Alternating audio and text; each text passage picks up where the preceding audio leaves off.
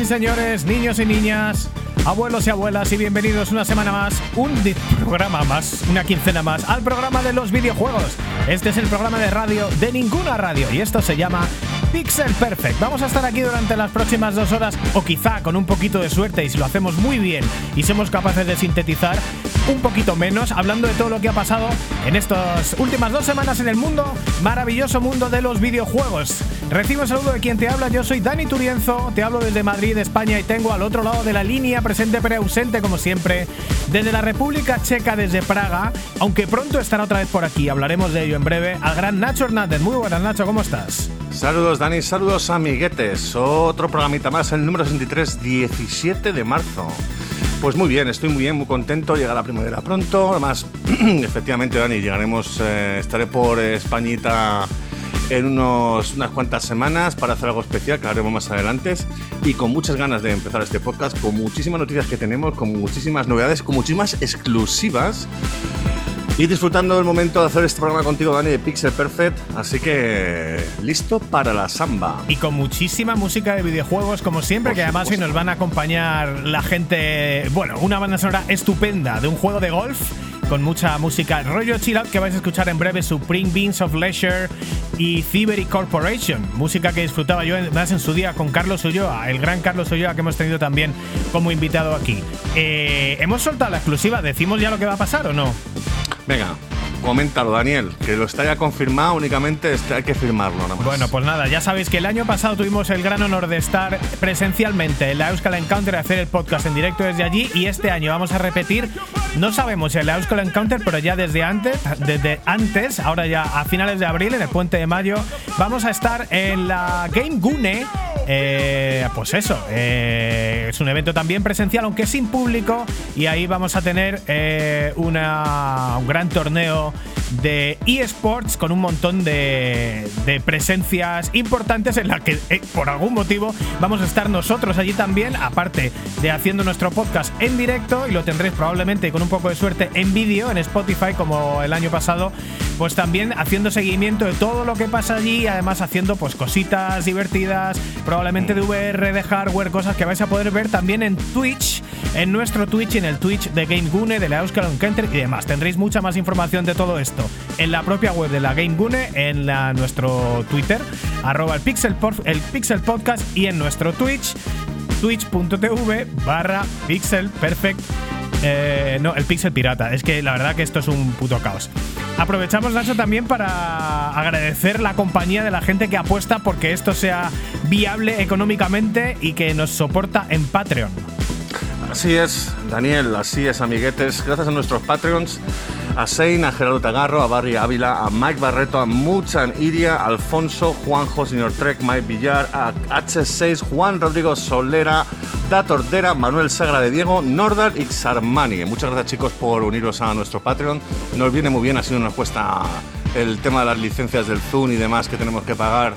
Pues no nos cuesta gracias a vosotros y eso es una cosa que os agradecemos un montón de corazón. Y esto es patreon.com barra Pixel Perfect Videojuegos. Tenemos un sorteo abierto de los eh, Nacon RIC 500 HA Pro, estupendísimos, maravillosos, valorados en 80 euros, para la gente que estáis metidos dentro del Patreon. Este es el último Sí. programa que hacemos antes del sorteo. Vamos a hacer el sorteo es. ya. Lo vamos a hacer en directo en Twitch para que veáis que no hay trampa ni cartón.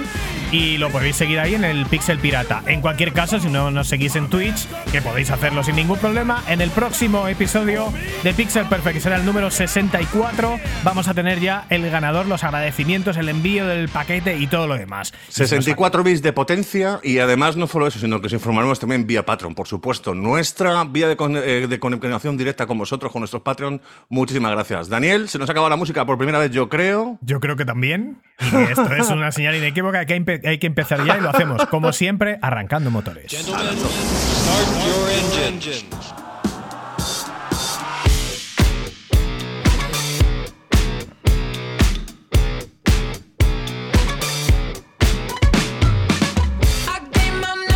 Aquí comienza Pixel Perfect, aquí comienza el programa de radio de ninguna radio.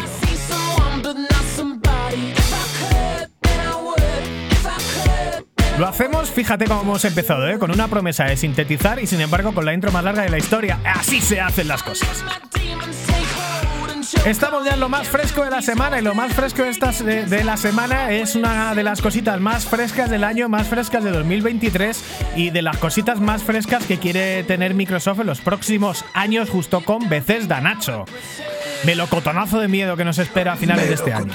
Pues sí, amiguetes, porque ya tenemos la fecha de salida de Starfield, el juego que se anunció y que poco sabemos de él, pero ya poco a poco van dando información. Y es que, de hecho, hace una semana Bethesda presentó al mundo un vídeo donde se anunciaba la fecha de salida de este juego, que es el próximo 6 de septiembre de este año, después de más de, varios retrasos. Por fin tenemos fecha fija, 6 de septiembre. Y por fin lo podremos tener en nuestras lindas manitas, eh, pues probablemente Game Pass día 1, ¿no? en, este, en el mismo vídeo, además, donde se anunciaba este, este, esta fecha de salida, hablaban de un directo exclusivo sobre Starfield el próximo 11 de junio. Por lo que habrá que estar atentos a las redes, señor Phil Spencer y a ver cuándo echan estos en YouTube, en dónde lo echan. Y como ya sabéis, Starfield es el nuevo universo imaginado por Bethesda Game Studios en 25 años. Tenemos los universos de Elder Scrolls y Fallout, que los crearon ellos y que daban, y ahora dan renda suelta a su imaginación con este juego de rol de última generación ambientado en las estrellas, donde crearemos cualquier personaje que queramos y exploraremos con un alto grado de libertad, eso prometen toda una galaxia. En Starfield nos embarcaremos en un viaje épico para responder al mayor misterio del universo, algo relacionado con los extraños artefactos que pueden cambiar el rumbo de toda la humanidad y a los cuales tenemos que dar caza. Esto me mola porque es el río Mass Effect, entras en la galaxia y de repente hay algo más, hay algo que está desconocido. Wow, sí, podemos viajar por entre los planetas, pero el universo es muy grande, la galaxia es muy grande y hay cosas escondidas que aún la humanidad desconoce. Mm, pues esto, esto, es bueno, no sé si preguntártelo ahora o preguntártelo. Yo te lo pregunto y si quieres me lo dices ahora y si no me lo dices al final. Ahora ya que estamos viendo cositas, cositas chulis de Starfield, eh, a ver, todo lo que conocemos de verdad de rol de Bethesda es Skyrim. ¿Tú le ves eh, la apariencia y el feel de Skyrim o lo ves un poco más o lo ves un poco más eh, No Man's Sky o lo ves un poco más es que lo acabas de decir tú. Mass Effect. Fallout. O Mass Effect, dices. o Fallout, o, o, lo ves una cosa muy suya. ¿A qué se te parece? A ver, yo creo que eso es una mezcla de todo. Skyrim es, tiene cosas de Skyrim, además de Oblivion, por ejemplo, el tema de las clases que hemos podido ver eh, para la selección parece un poco el rey Oblivion. Eh, de No Man's Sky, pues el hecho de poder pilotar por las naves, ir a galaxias, ir a planetas, aterrizar, que recursos y demás, que lo explicaré un poco más adelante. Pero bueno, yo creo que han creado un universo con su historia, con sus facciones y veremos cómo se desarrolla. Y si al final triunfa, pues probablemente tengamos Starfield 2 de New Hope. Starfield 3 de, Empire Strike Back, ¿sabes? Alguna cosa así. Probablemente como tenemos en el de que al final pues es un juego, un universo en el cual vamos visitando diferentes zonas de un continente e islas de lo que es eh, pues esos como puede ser Skyrim, que es la parte norte del continente, donde están los nórdicos y demás. Entonces sí, como bien, como bien hemos, hemos, has dicho, Dani, tiene cositas de todo, digamos, y una de las, por ejemplo, que tiene es el rito de la exploración. Y de hecho nos ponen como un nuevo integrante de una facción humana conocida como los Constellation, que tiene como principal objetivo explorar todo el universo contaremos con, por ello con una nave que podremos modificar como queramos, con la que viajaremos a diferentes planetas. De hecho, también nos servirá para vencer a otras naves enemigas en combates en el espacio muy espectaculares. Que eso es una cosa, por ejemplo, de No Man's Sky, que puedes hacer batallas espaciales, pero también de No Man's Sky tiene el, hecho de poder aterrizar en cualquier planeta donde viajaremos pues, a pie. Que por cierto, Bethesda afirma que el juego tendrá más de mil planetas en diferentes sistemas y cada uno contará con sus propios enemigos, fauna y recursos. Esto es una de las esto que dicen me parece súper interesante el tema de que, a ver, todos los juegos de rol que hemos visto, pues eh, en fin, pues eh, vas a pie o vas a caballo, quizá, ¿no? Pero al final el juego se desarrolla en el suelo, ¿no? On the ground. Eh, y lo de viajar de un sitio a otro, pues eso, fast travel o ya está, ¿no? Pero aquí vas en la nave y se convierta en un juego de naves también. Sí, porque, porque cuando, como hay facciones en piratas espaciales, también hay una especie de facción que es como religiosa que tienen muy mala leche y entonces pues te atacan a ti porque es de esta facción de los Constellation. Eh, el tema ya de cómo se va a desarrollar una vez estemos en tierra, eh, de momento lo que han enseñado es que tú aterrizas en la nave, tienes una especie de base y ahí te mueves a pie. Mm, la gente se queja mucho, y más con razón, porque claro, eh, lo que hemos visto en la imagen es que son mapas, o sea, es un planeta entero, pero ¿cuánto del planeta vamos a poder explorar? ¿Es, completamente planeta o luego va a ser un mapa, un cuadrado donde realmente eh, pues, no, pues digamos que hay varios em, puestos que podemos visitar o varias ruinas donde podemos ir, o va a ser completamente el planeta. Es mucha tela para meter en un planeta entero y es más, Mm. si hay más de mil, pues yo no creo que, que sea posible visitar todo el planeta, pero ya lo iremos viendo, viendo cuando, cuando salga el juego. De luego de contenido no parece que le vaya a faltar. No, desde luego que no. Sobre todo también por el rollo como es la acción, ¿no? Que, que no es solamente en, el- en las batallas eh, espaciales, sino también luego a pie de tierra, pues podemos jugar en primera y tercera persona y que tiene un rollito además que llegas, aterrizas y vas a una base pirata y entras a la base y, es un- empiezas a disparar y es un poco rollo Doom, tienes, tienes enemigos humanos, otra también tienes fauna enemiga o monstruos, a lo mejor podemos ver habrá mejor las situaciones en las que vas a una cueva, que hay xenomorfos en plan alien y te los tienes que cargar. No sé, hay infinitas posibilidades para, para hacer misiones en este juego, a ver qué tal se le ocurra a Bethesda. Y en el tema del espacio, pues bueno, no parece un simulador de espacial, parece que va a ser sencillito jugarlo, aunque realmente lo que hemos podido ver en los vídeos es totalmente espectacular. Un momentito, Nacho. Oh, The Black Keys. Mm, rico, eh. Y antes de que se me acabe la música, recuerdo que escuchamos buena música de buenos videojuegos siempre Pixel Perfect. Esta es la banda sonora de Hi-Fi Rush, uno de los juegos revelación de este año, Black Kiss con Lonely Boy. Y ya podemos, hemos interrumpido a Nacho, ya pierde el hilo, que es lo que me encanta a mí que le pase, y ya puedes continuar.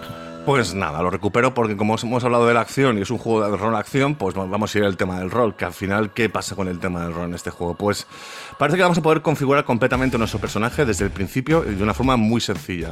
Tanto el trasfondo la clase a elegir como su presencia, gracias a un editor de personajes maravilloso. Por supuesto, como buen juego de rol, al ganar experiencia, completando misiones o acabando con enemigos, podremos adaptar y moldear nuestro personaje a nuestro estilo de juego. Al subir de nivel, tenemos más varios árboles diferentes, con cinco opciones: físico, social, combate, ciencia y tecnología. Con muy varias variedades que van desde hacer más daño con un determinado arma a tener más carisma y por lo tanto vender los objetos que encontraremos por un mayor precio en los mercados. Esto es muy de Scarring también. Puedes elegir ir a dos manos, ir a una mano, vas subiéndolo de una mano, pues da más crítico, o más rapidez, o más no sé qué. Pues aquí más o menos igual. ¿Te gustan las pistolas? Pues bueno, pues la pistola pues mejor de esta manera, pues conseguir a lo mejor eh, a la cabeza, hacer un crítico que te cagas. Lo típico de los juegos de rol que mola mucho. Hablando Y de también- los juegos de rol, una cosa off topic de los juegos de rol que te quiero preguntar siempre y que a mí me jode muchísimo, porque ya lo hablaremos luego lo que estamos jugando ahora, pero que haces un personaje cuando no conoces el juego, pero cuando conoces el juego, dices, hostia, tal como es el juego, a lo mejor me hubiera gustado más que hacer un personaje de esta otra manera. Y entonces, ¿qué pasa? Porque si el juego tiene 180 horas, como son Skyrim, ¿te las comes con el personaje? ¿Vuelves a empezar? ¿O luego vas a tirando de. Vas, vas tirando de. Bueno, voy a ir modificando mi personaje para que sea no lo que creía inicialmente, sino lo que creo que voy a necesitar. A ver, eso depende del juego. Por ejemplo, en Skyrim tienes, no sé, pongamos que, es que ya no me acuerdo, hace un montón que no lo juego, pero vamos, pongamos que tienes 17, habi- 16 habilidades, pero tienes un límite para subir 8 nada más. Entonces, más o menos, pues tú te vas creando lo que, lo que, lo que te va molando. Si tú ves que te gusta más jugar con pistolas o en melee, pues vas a pistolas o melee. En muchos de los juegos de este tipo, lo que, lo que hacen a veces es poner una especie de NPC en el cual reseteas tus puntos y empiezas de cero, guardando toda la experiencia que tienes para luego cambiar el personaje y adaptarlo a la forma que tú quieras. Eso es algo que se hace bastante en estos juegos, para que precisamente, pues eh, si ves que a lo mejor el combate con pistola no te mola, te gusta más con escopeta, pues vayas cambiando y lo puedas elegir, de, de tener que volver a empezar la partida de cero. Es algo que se hace bastante.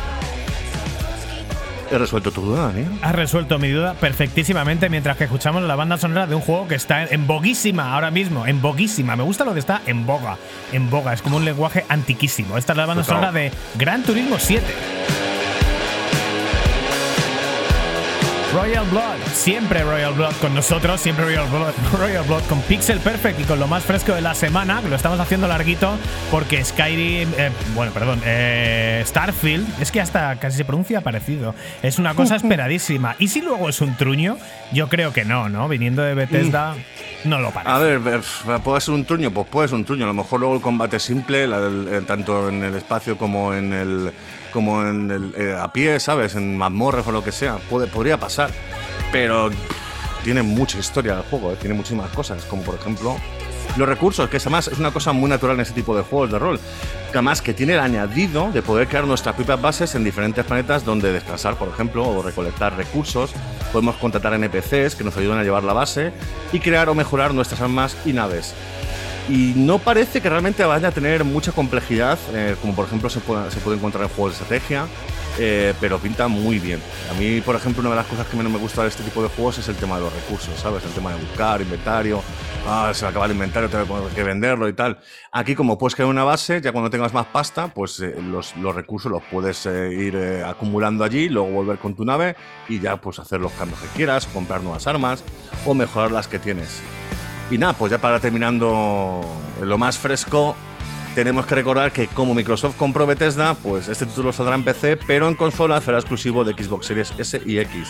Así que nada, amiguetes, ¿tenéis las mismas ganas que nosotros de jugar a Starfield o vais a pasar de jugar a este Skyrim del espacio? Yo lo tengo muy claro, le tengo muchas ganas. La pregunta va sobre todo para la gente que solamente se maneja en PlayStation y que no, que no tenga un PC o que no tenga una Xbox. Porque es una pregunta que podría ser relevante en el futuro. ¿Te da igual pasar del nuevo Skyrim espacial o estás a gusto o, realmente te jode o realmente te plantearías pasarte a un PC o a una Xbox y salir del ecosistema PlayStation? Que es un poco la pregunta que Xbox quiere que te hagas. A mí me jodería más que de Elder Scrolls 6 saliera con la mente en Xbox siempre, mm. siendo, un usuario de PlayStation. Pero Al final es, un, juego, reputadísimo, jugadísimo, pero no sabemos si es tanto como lo sería en un momento dado Call of Duty, aunque sabemos que eso no va a pasar en 10 años como mínimo. A ver qué pasa con eso. Pues nada, mientras que escuchamos la música de Airborne, Too Much, Too Young, Too Fast, en la, en la banda sonora de Burnout Paradise, la vamos a ir sacando porque vamos ya directamente a la sección multitarea, a la sección de las cosas que no tenemos en nuestras manos. Vamos directamente a Made in Japan.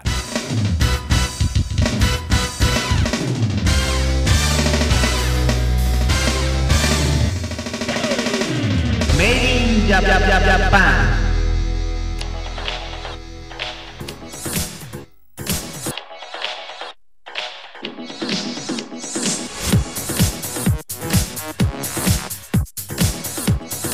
Estás en Pixel Perfect, estás en el programa de los videojuegos.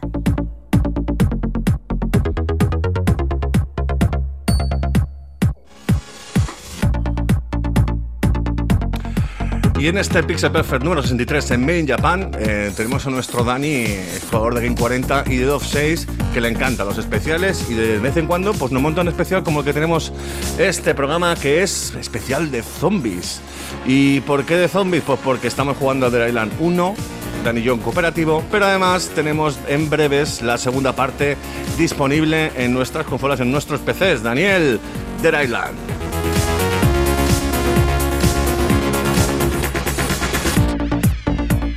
Bueno, pues suena en Pixel Perfect la banda sonora una vez más de Wipeout. En este caso es la banda sonora de. Bueno, es de varios Wipeout. Eh, esto es de Wipeout Pulse, pero ah, también aparece en la banda sonora de Wipeout HD para PlayStation 3.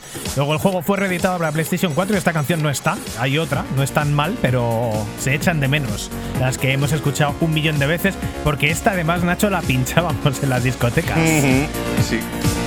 Qué temazo. señor. Es más, primero la pinchábamos y luego nos enteramos de que estaba en Wipeout. Pero volviendo, efectivamente tenemos un pequeño especial de zombies casi por accidente, porque estuvo aquí eh, Javi de eh, Logarán. ¿Cómo se llama Logarán? No, no se llama Logarán. Se llama Calzacaz. Calzacaz, ¿no? Calzacaz estuvo aquí de MS2 Club, eh, MS2 Club eh, y nos habló de que lo que estaba jugando era de Dylan. Eh, esto nos ha motivado para darle un repaso de Dylan. Está a punto de salir el 2, pero también está a puntísimo de salir ya Resident Evil 4. Está muy a punto de salir también The Last of Us para PC y no sé si me olvido de algo más, pero vamos, la serie ahora mismo de Last of Us también está súper a tope, por lo tanto qué mejor momento para hablar de zombies cuando la actualidad así lo requiere. Pues nada, vamos a hablar un poquito de Dead juego de ahora que va a salir el 2, juego es un juego que a mí siempre me ha apetecido comentarlo, comentar su historia porque es un juego de 2011 para mí importantísimo en la historia de los videojuegos desarrollado por Techland Eh, importante esto porque es un estudio polaco que en ese momento, en 2011, llevaba 10 años haciendo juegos, pero la verdad que eran, pues en principio, jueguillos, como es natural en una nueva empresa.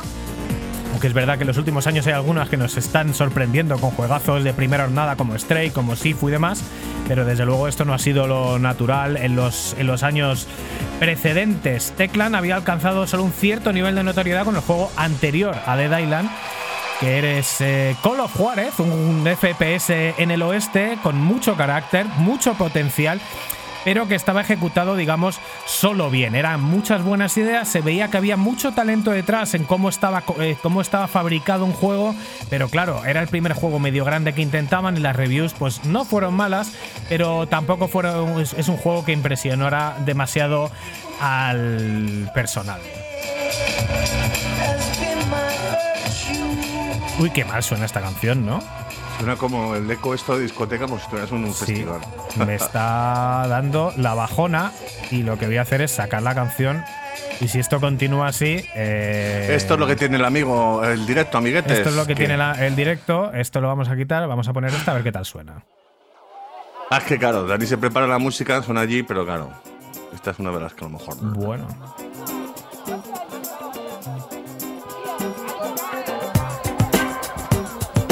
La damos por buena, ¿no? Este rollito me mola a mí. Bueno, pues suena en Pixel Perfect la banda sonora de PGA 06, PGA World Tour 06, Tiger Woods PGA 06, juego de electrónicas que no hemos jugado, pero que incluye en su banda sonora Thievery Corporation y Supreme Beings of Leisure, que es una musiquita que va con la primavera que está a punto de empezar en España eh, y que acompaña con este rollo chill out que es lo que deberían tener las terracitas ahora y no el reggaetón machacón horrible y que nunca termina eh, y que sufrimos muy, grandemente. Bueno, en cualquier caso, estábamos hablando de, de Teclan y su Dead Island. El anterior juego que habían hecho era Call of Juárez y no había acabado de enganchar. Y de hecho, Dead Island estaba anunciado incluso antes de que saliera Call of Juárez en el, en el E3 de 2006. Ya se pudo, ya, ya pudimos saber que existía un juego de zombies mundo abierto que iban a hacer, pero no había absolutamente nada más y se retrasó a 2011, incluso después de haber sacado el juego anterior. Algo entendible que retrasaran el juego 5 años desde que empezaron a desarrollarlo cuando ves la envergadura del juego. Es un juego muy grande, muy extenso, muy ambicioso para, un, para una desarrolladora que no estaba acostumbrada a este tipo de proyectos y de hecho en esta época tampoco había proyectos tan grandes y menos de desarrolladores pequeños. Así que, eh, pues entendible y ya sabéis que nosotros siempre defendemos que es mucho mejor retrasar un juego que sacarlo en malas condiciones, como hemos visto muchas veces, incluso por este mismo desarrollador más adelante.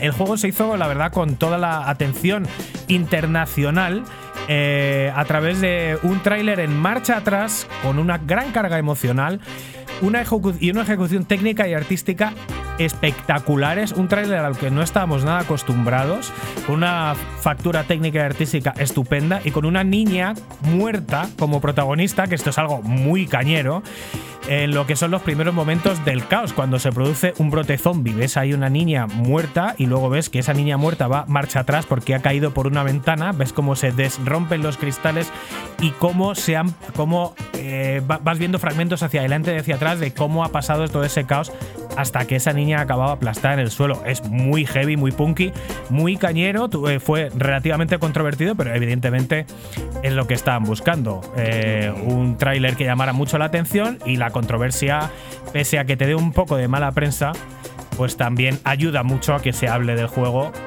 por un lado otro. Y además en muy buen momento, porque también había series de televisión de zombies, películas de zombies. Por ejemplo, salió The Walking Dead creo que en 2010, así que un momento perfecto para ese tipo de juegos.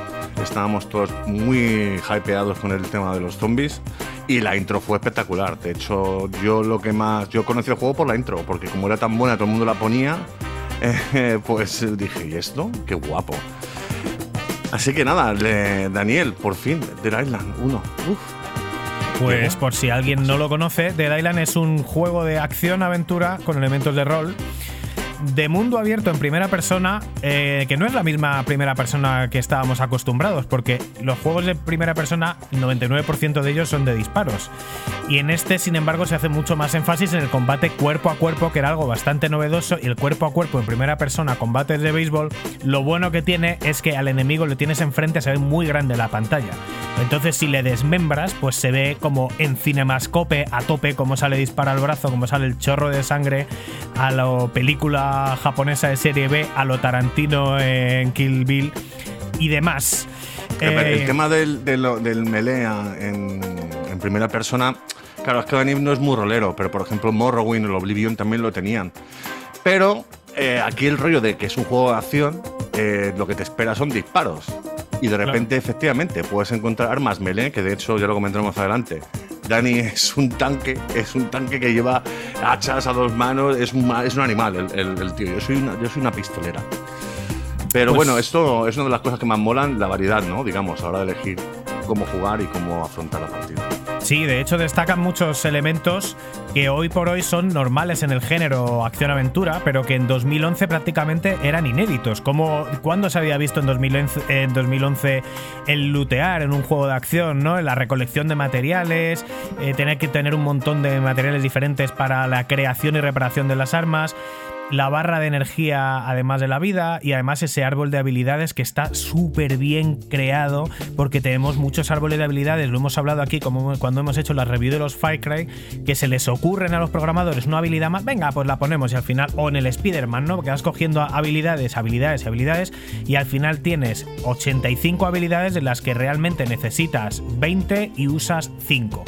Entonces, eh, las, las- las cosas de habilidades al final se supone que es para desarrollar tu personaje y que realmente tiene que ser al revés, no que te sobren, sino que estás deseando poder subir de nivel o lo que sea para coger una habilidad más y ser un poco más fuerte porque vas con lo justito. Todo esto lo tiene perfectamente, es de lo mejor que tiene el juego de Dylan y te da muchas ganas de seguir jugando para, para conseguir ese nivel que te falta, para mejorar tu personaje, para ser un poco más fuerte para lo que, para lo que viene y esto además engancha muchísimo, ¿no? Es un poco como el rollo de las loot boxes, pero gratis, sin joderte la cabeza. Eh, además tiene muchos elementos parecidos, hablábamos de Far Cry, a Far Cry 3, en un juego, de un estudio mucho más grande y con mucho más recursos, pero es que The Dylan es de 2011 y Far Cry 3 es de 2012, porque Far Cry sabía ya, pero el 1 y el 2 pues, son una medianía de mucho cuidado y este juego desde luego mejora en todo lo que es la parte de acción del juego eh, claramente a todos los anteriores, incluso en muchas cosas al Far Cry 3, que es de un año más tarde. Y es un juego que tiene muchas similitudes, pero muchas similitudes a The Last of Us. Por aquí me podéis matar, ¿no? Porque diréis, hombre, por Dios, of Us son palabras mayores. Sí, lo es porque es un juego redondo, cosa que The Dylan no lo es. Pero sí que es muy parecido en cuanto a mecánicas de juego, en diseño de algunos enemigos y sus características, los zombies estos que se hinchan y explotan, el crafteo de armas, hasta los iconos de acción de las armas son de, de los materiales son los mismos, eh, casi como si hubiera hecho un homenaje de Last of Us a este juego. Y los bancos de trabajo para mejorar las armas que son clavados, es exactamente igual, el mismo concepto fotocopiado de, una, de un juego al otro. Pero de nuevo, es que de Dylan es de 2011 y de Last of Us es de 2013. Yo no sé si tú has visto estas similitudes, Nacho. A ver, sí, pero claro, es algo también para mí natural de los juegos de rol. Para, para Dani, ve- Dani veía desde Island al principio como un juego de acción, pero claro, el tema del rol no, no lo, no lo acata mucho. Entonces, este tipo de cosas para una persona que solamente juegos de acción, pues es muy novedoso y muy interesante. Pero claro, eh, lo del tema de efectivamente, lo de la mesa de trabajo, en, en The Last of Us mola un montón cómo se cambian. Aquí es un menú asqueroso donde mejoras y ya está. En The Last of Us, claro, lo hicieron muy bonito, cómo cambiaba, cómo limpiaba el arma y tal, y cómo ponía todo. Pero básicamente el concepto, efectivamente, Daniel, es el mismo. Pues un juego largo, precioso gráficamente, con un argumento muy bien cosido, con un sistema de juego muy bien elaborado, con un sistema de mejoras habilidades buenísimo, variado y muy completo. Y además todo ello en un cooperativo de hasta cuatro jugadores online de principio a fin, que una vez más es algo a lo que no estábamos nada acostumbrados en la época. Lo habíamos visto en Halo, en Gears y además con dos jugadores nada más. Y para de contar. Un par de juegos exclusivos de Xbox. En ese momento, 2011, el online de PlayStation estaba bastante en bragas, eh, no molaba nada y, era algo bastante novedoso y una apuesta estupenda por, el, por jugar con amigos. Lo más curioso de todo es que las, las revistas en general lo recibieron con unas reviews relativamente mediocres, igual que hicieron con Call of Juárez, pero claro, eh, tuvieron que comerse sus palabras cuando Dead Island lo petó en ventas y se convirtió en una referencia clarísima en la década de los 2010, continuada en el tiempo con un muy buen Dying Light y también Dying Light 2. Eso sí, tres juegos de Techland que comparten lo mismo. Son juegos con muy buenas ideas, la mayoría de ellas muy, muy bien ejecutadas, pero da la sensación de que los juegos eh, muerden más de lo que pueden masticar, en el sentido de que igual no tenían suficiente gente o suficiente tiempo o suficiente capacidad técnica para absorber y ejecutar todo lo que querían y esto lo que se traduce es que los juegos, los tres, tanto el Dead Island como el Dying Light 1 como el Dying Light 2, los tres salieron al mercado llenos de bugs, pero llenos hasta arriba. Poco a poco los fueron corrigiendo, pero por ejemplo, pues hemos estado revisitando The Island a día de hoy después de un Riptide, de un Definitive, de, un Definitive Collection y de un Definitive Edition y después de 12 años, el juego sigue teniendo bugs y han, quitado cosas para corregir los bugs y los sigue haciendo, los sigue habiendo. No rompen el juego, sí que alguna vez pasan cosas un poco extrañas, pero molestan y hombre, eh, son cosas que no, que la verdad que son de las que menos nos gustan de los juegos. Como siempre decimos, mejor sacarlo tarde que sacarlo mal y estos pues consiguieron sacarlo tarde y mal, aunque el juego siempre fue jugable. Así que este es un poco el tributo de Pixel Perfect a Dead Island del que vamos a seguir hablando hoy, porque ahora, pasados 12 añazos, estamos por fin a punto de disfrutar de una segunda parte que llega el 21 de abril a Xbox Series X, S, PlayStation 5, PlayStation 4, Xbox One y PC. Maravilloso el Dead Island 1 actualmente, así lo digo, si no lo has probado eh, pruébalo porque además está súper barato en Steam, ahora mismo que están como 5 euritos. Si quieres prepararte antes de que llegue The Island 2, eh, prueba The Island 1. En cooperativo es una maravilla, es súper divertido. Y el juego gráficamente aguanta a día de hoy increíblemente bien, porque es que en la época eh, es que se, nos iba la cabeza con esos gráficos. Pues a día de hoy sigue aguantando súper bien y sigue siendo muy divertido. Más adelante en Quemando Controles hablaremos, Dani y yo, de nuestra experiencia en cooperativo, que llevamos ya como el 80-75% del juego terminado. Pero vamos, lo estamos gozando.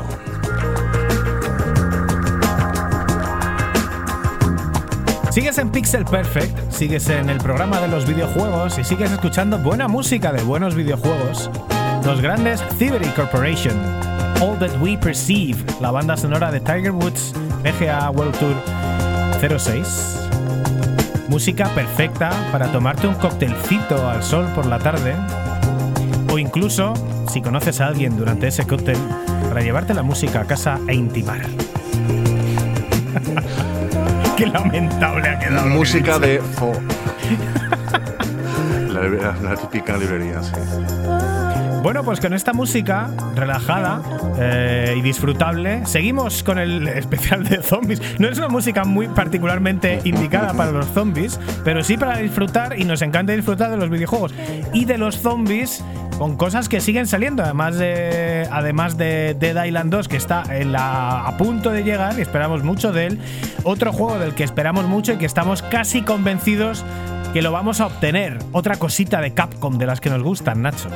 Así es, Dani, así es, amiguetes. Demo de Resident Evil 4. Y es que además la compañía japonesa ha lanzado una demo de uno de los juegos más esperados, Resident Evil 4 Remake, tanto en PC, en Steam, como en PlayStation 5 y Series S y X. Y en este podcast lo hemos probado y no podemos esperar darle el juego final que sale el próximo 24 de este mes, o sea, básicamente dentro de 7 días.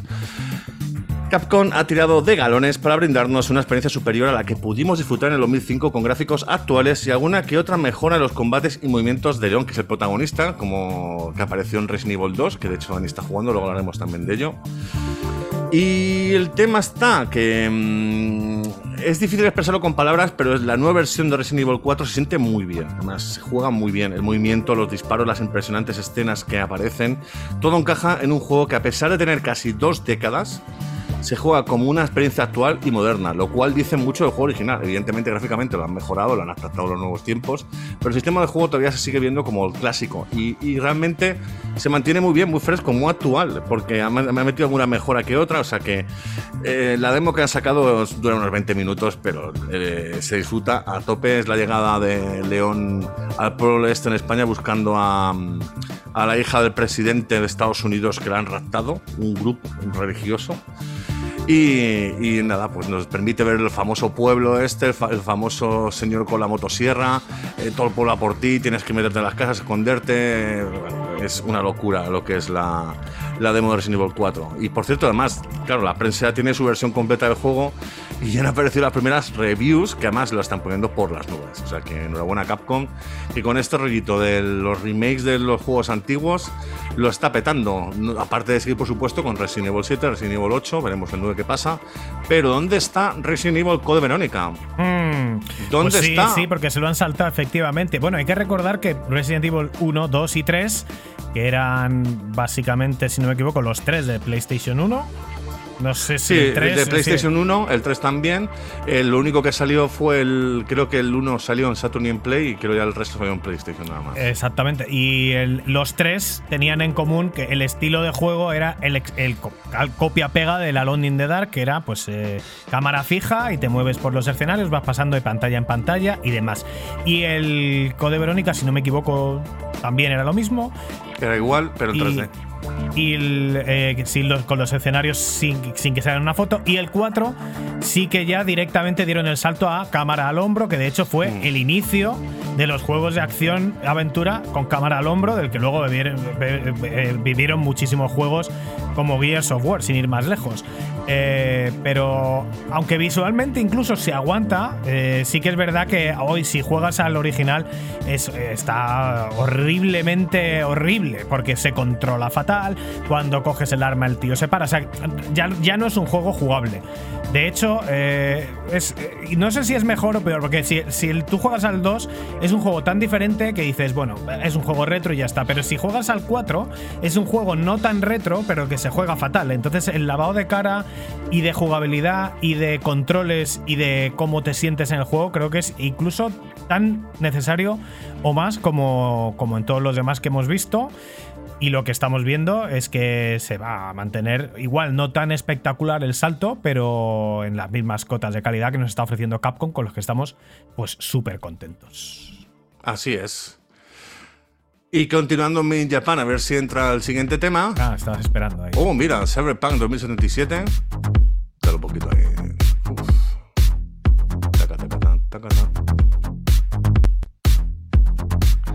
Pues sabéis, ahí, amiguetes, continuando en Made in Japan, nuestro especial de zombies, terminamos con The Last of Us PC. Amiguete Daniel.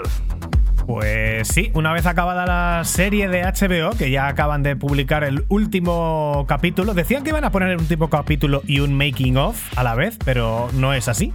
Está el último capítulo y ya está, ya ha acabado la primera temporada. Pues ahora ya. Y yo creo que habían retrasado el juego de PC, no puede ser de otra manera, porque el juego salía a principios de marzo, al final lo han retrasado para finales, que es justo cuando acaba de terminar la serie. Ahora le toca al turno de los peceros para disfrutar de la maravilla de Naughty Dog, The Last of Us. Sale en PC el próximo 28 de marzo.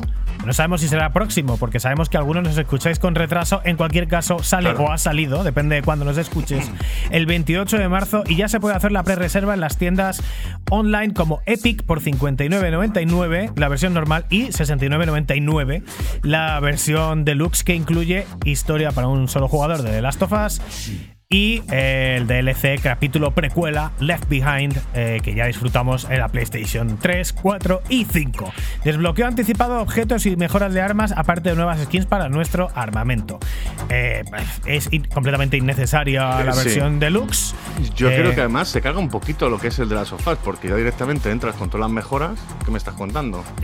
Lo que mola en este juego es sufrir, ir poco a poco, ir consiguiendo las mejoras poco a poco, ir explorando el escenario para encontrarlas y demás. Y aquí con la versión de luz, pues como que es más fácil. A ver. Además, cuando te terminas el juego ya existe lo de New Game Plus, ¿no? De entrar al juego con las mejoras que habías obtenido porque ya te las has ganado de alguna manera, ¿no? Y pero ya entrar de entrar chetado, pues a mí particularmente como que no. Lo que sí me jode es que la deluxe no, o sea, la versión normal no tenga el Left Behind, que es un, o sea, no me jodas que tienes que pagar por un DLC de una hora.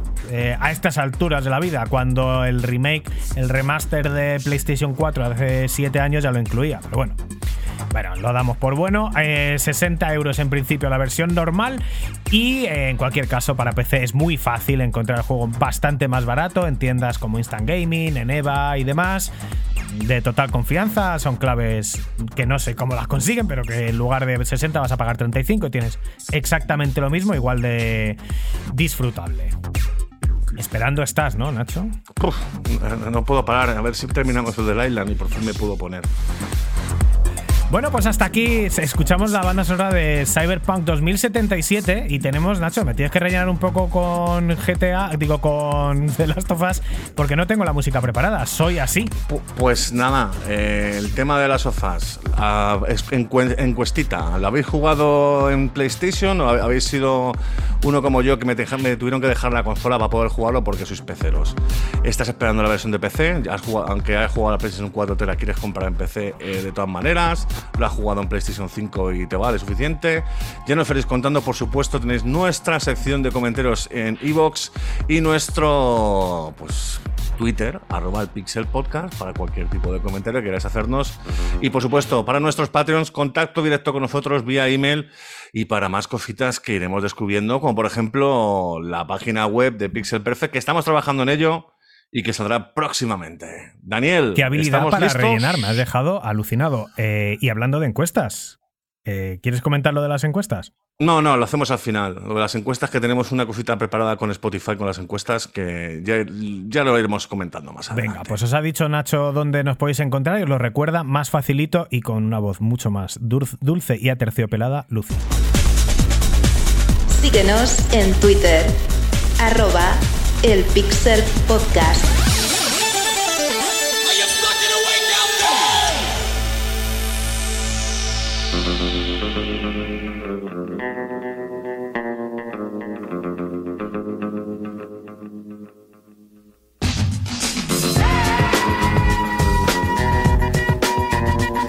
Sigues en Pixel Perfect, sigues en el programa de los videojuegos. Escuchamos como siempre buena música de buenos videojuegos. Es la última del rollo Chill Out de hoy.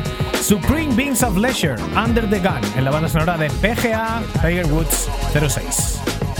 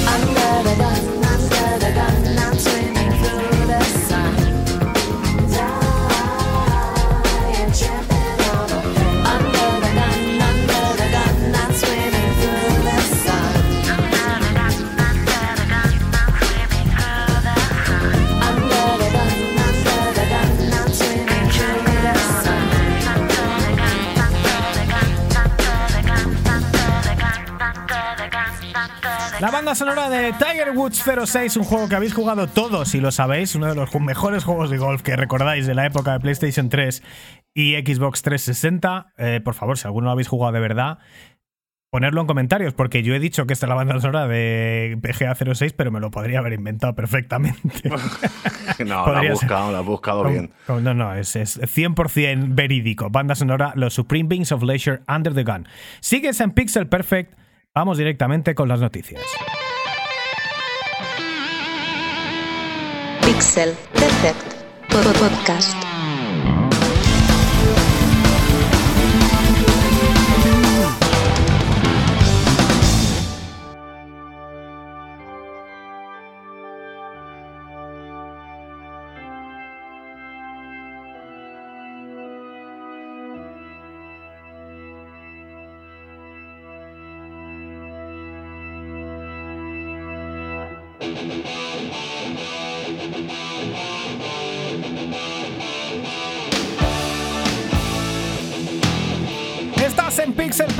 Estás en el programa de los videojuegos.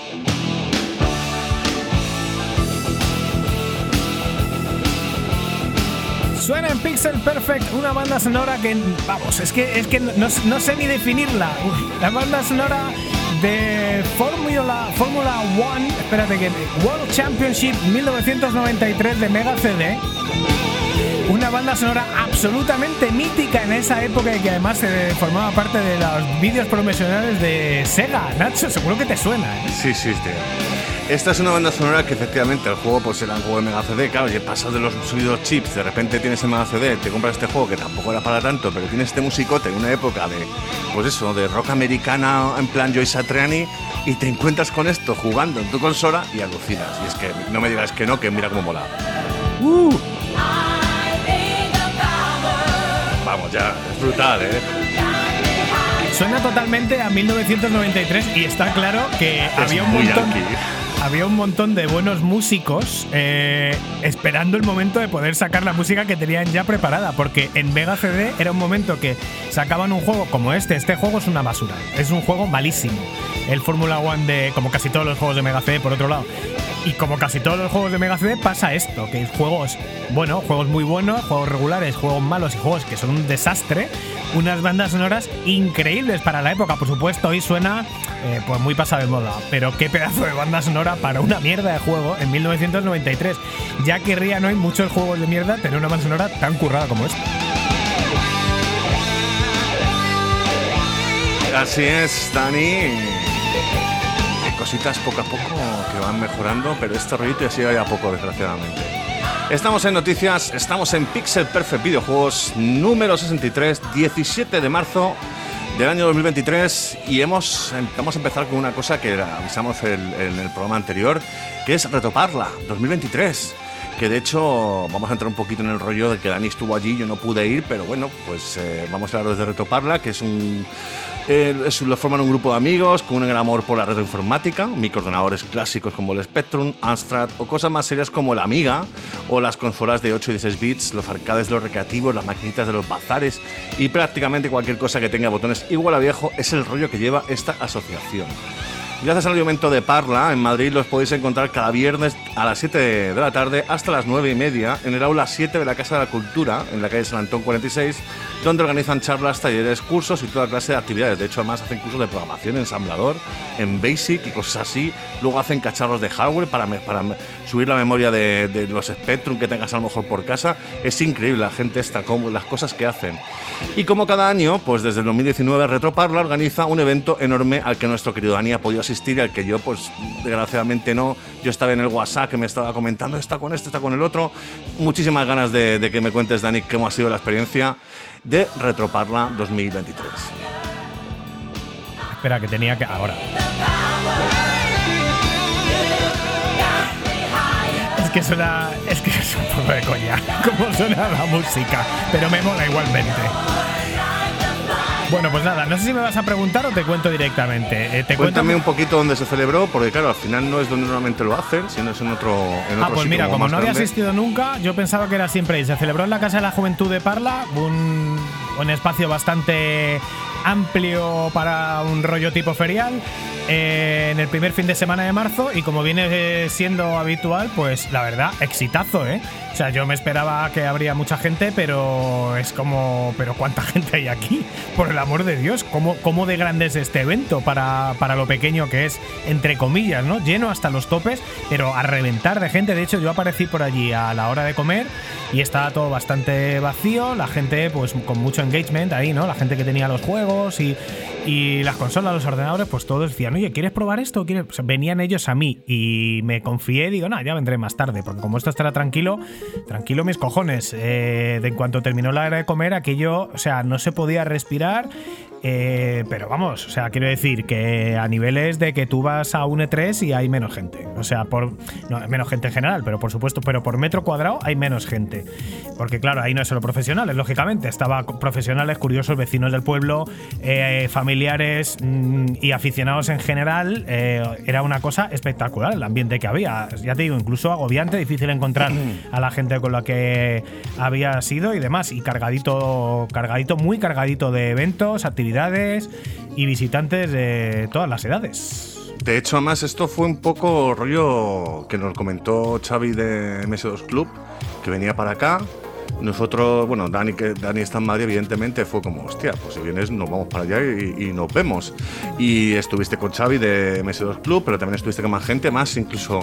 Yo, claro, tú me ibas mandando fotos, me ibas contando de vez en cuando y yo iba poniéndolo en Twitter. Y evidentemente, nuestro, los, los oyentes que nos sigan en Twitter, en arroba pixel podcast, probablemente han visto ya también el hilo que, que nos marcamos. Y es que has visto dinosaurios del sector, efectivamente, como quien viste, el gran Bruno Sol, el Némesis. Pues sí, estaba Es- por ahí Bruno Sol, cosa que me alegró mucho, me gustó mucho verle por allí porque hacía un montón de años que no le veíamos. Y además eso, pues eh, que sigue siendo un grande conocido por todos, además normal, que es una cosa que se agradece porque yo no sé si esto sigue siendo así, pero en la época había gente muy flipada y muy estrellita en el mundo de los videojuegos, estrellita de qué, por estar en una revista, por el amor de Dios, cuando hay grandes desarrolladores que son gente súper normal y súper humilde, incluso en ferias como esta.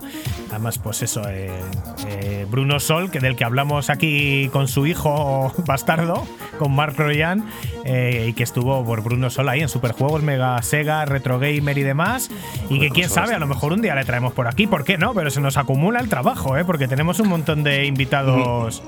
eh, Tenemos un montón de invitados que, que- que nos, han, nos han sugerido algunos oyentes vía Twitter. Tenemos algunos ex compañeros, ex amigos que ahora son, siguen siendo amigos, con sorpresita al final del evento de Retroparla, que ya lo comentaremos un poquito más adelante.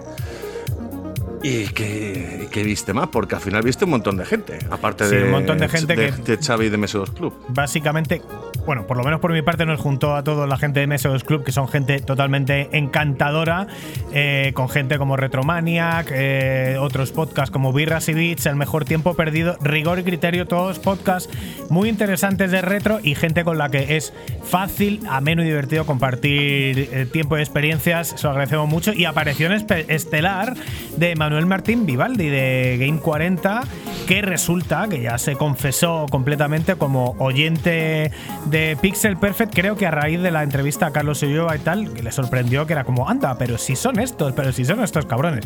Pues sí, nosotros somos y, y se ofrece, o bueno, acepta venir, según nos dijo, o sea que también vendrá por aquí, se nos acumula el trabajo y ya hablaréis vosotros de si de cómo de viejo es, básicamente. Sí, a sí, ver qué opináis tú, eh, cada uno, del tema. Luego hablaremos en la sección de comentarios que está, está copiado el comentario de, de Manuel eh, reaccionando a mi comentario del podcast anterior, que como, eh, ya lo hablamos luego. Luego también Martín Gamero, que es un escritor eh, de arroba 3DFX Legacy, conf- eh, una conferencia que vimos sobre consolas, eh, tema hardware interesantísimo, Game Boy Advance, Nintendo DS, Xbox y las competidoras que nunca llegaron a salir de Xbox, pero que en teoría estaban ahí, todo súper bien explicado. Cosas muy técnicas explicadas para gente que no tiene ni idea de técnica. Y súper fáciles de entender y súper amenas. Lo tenéis seguro en su Twitter, arroba 3DFXLegacy.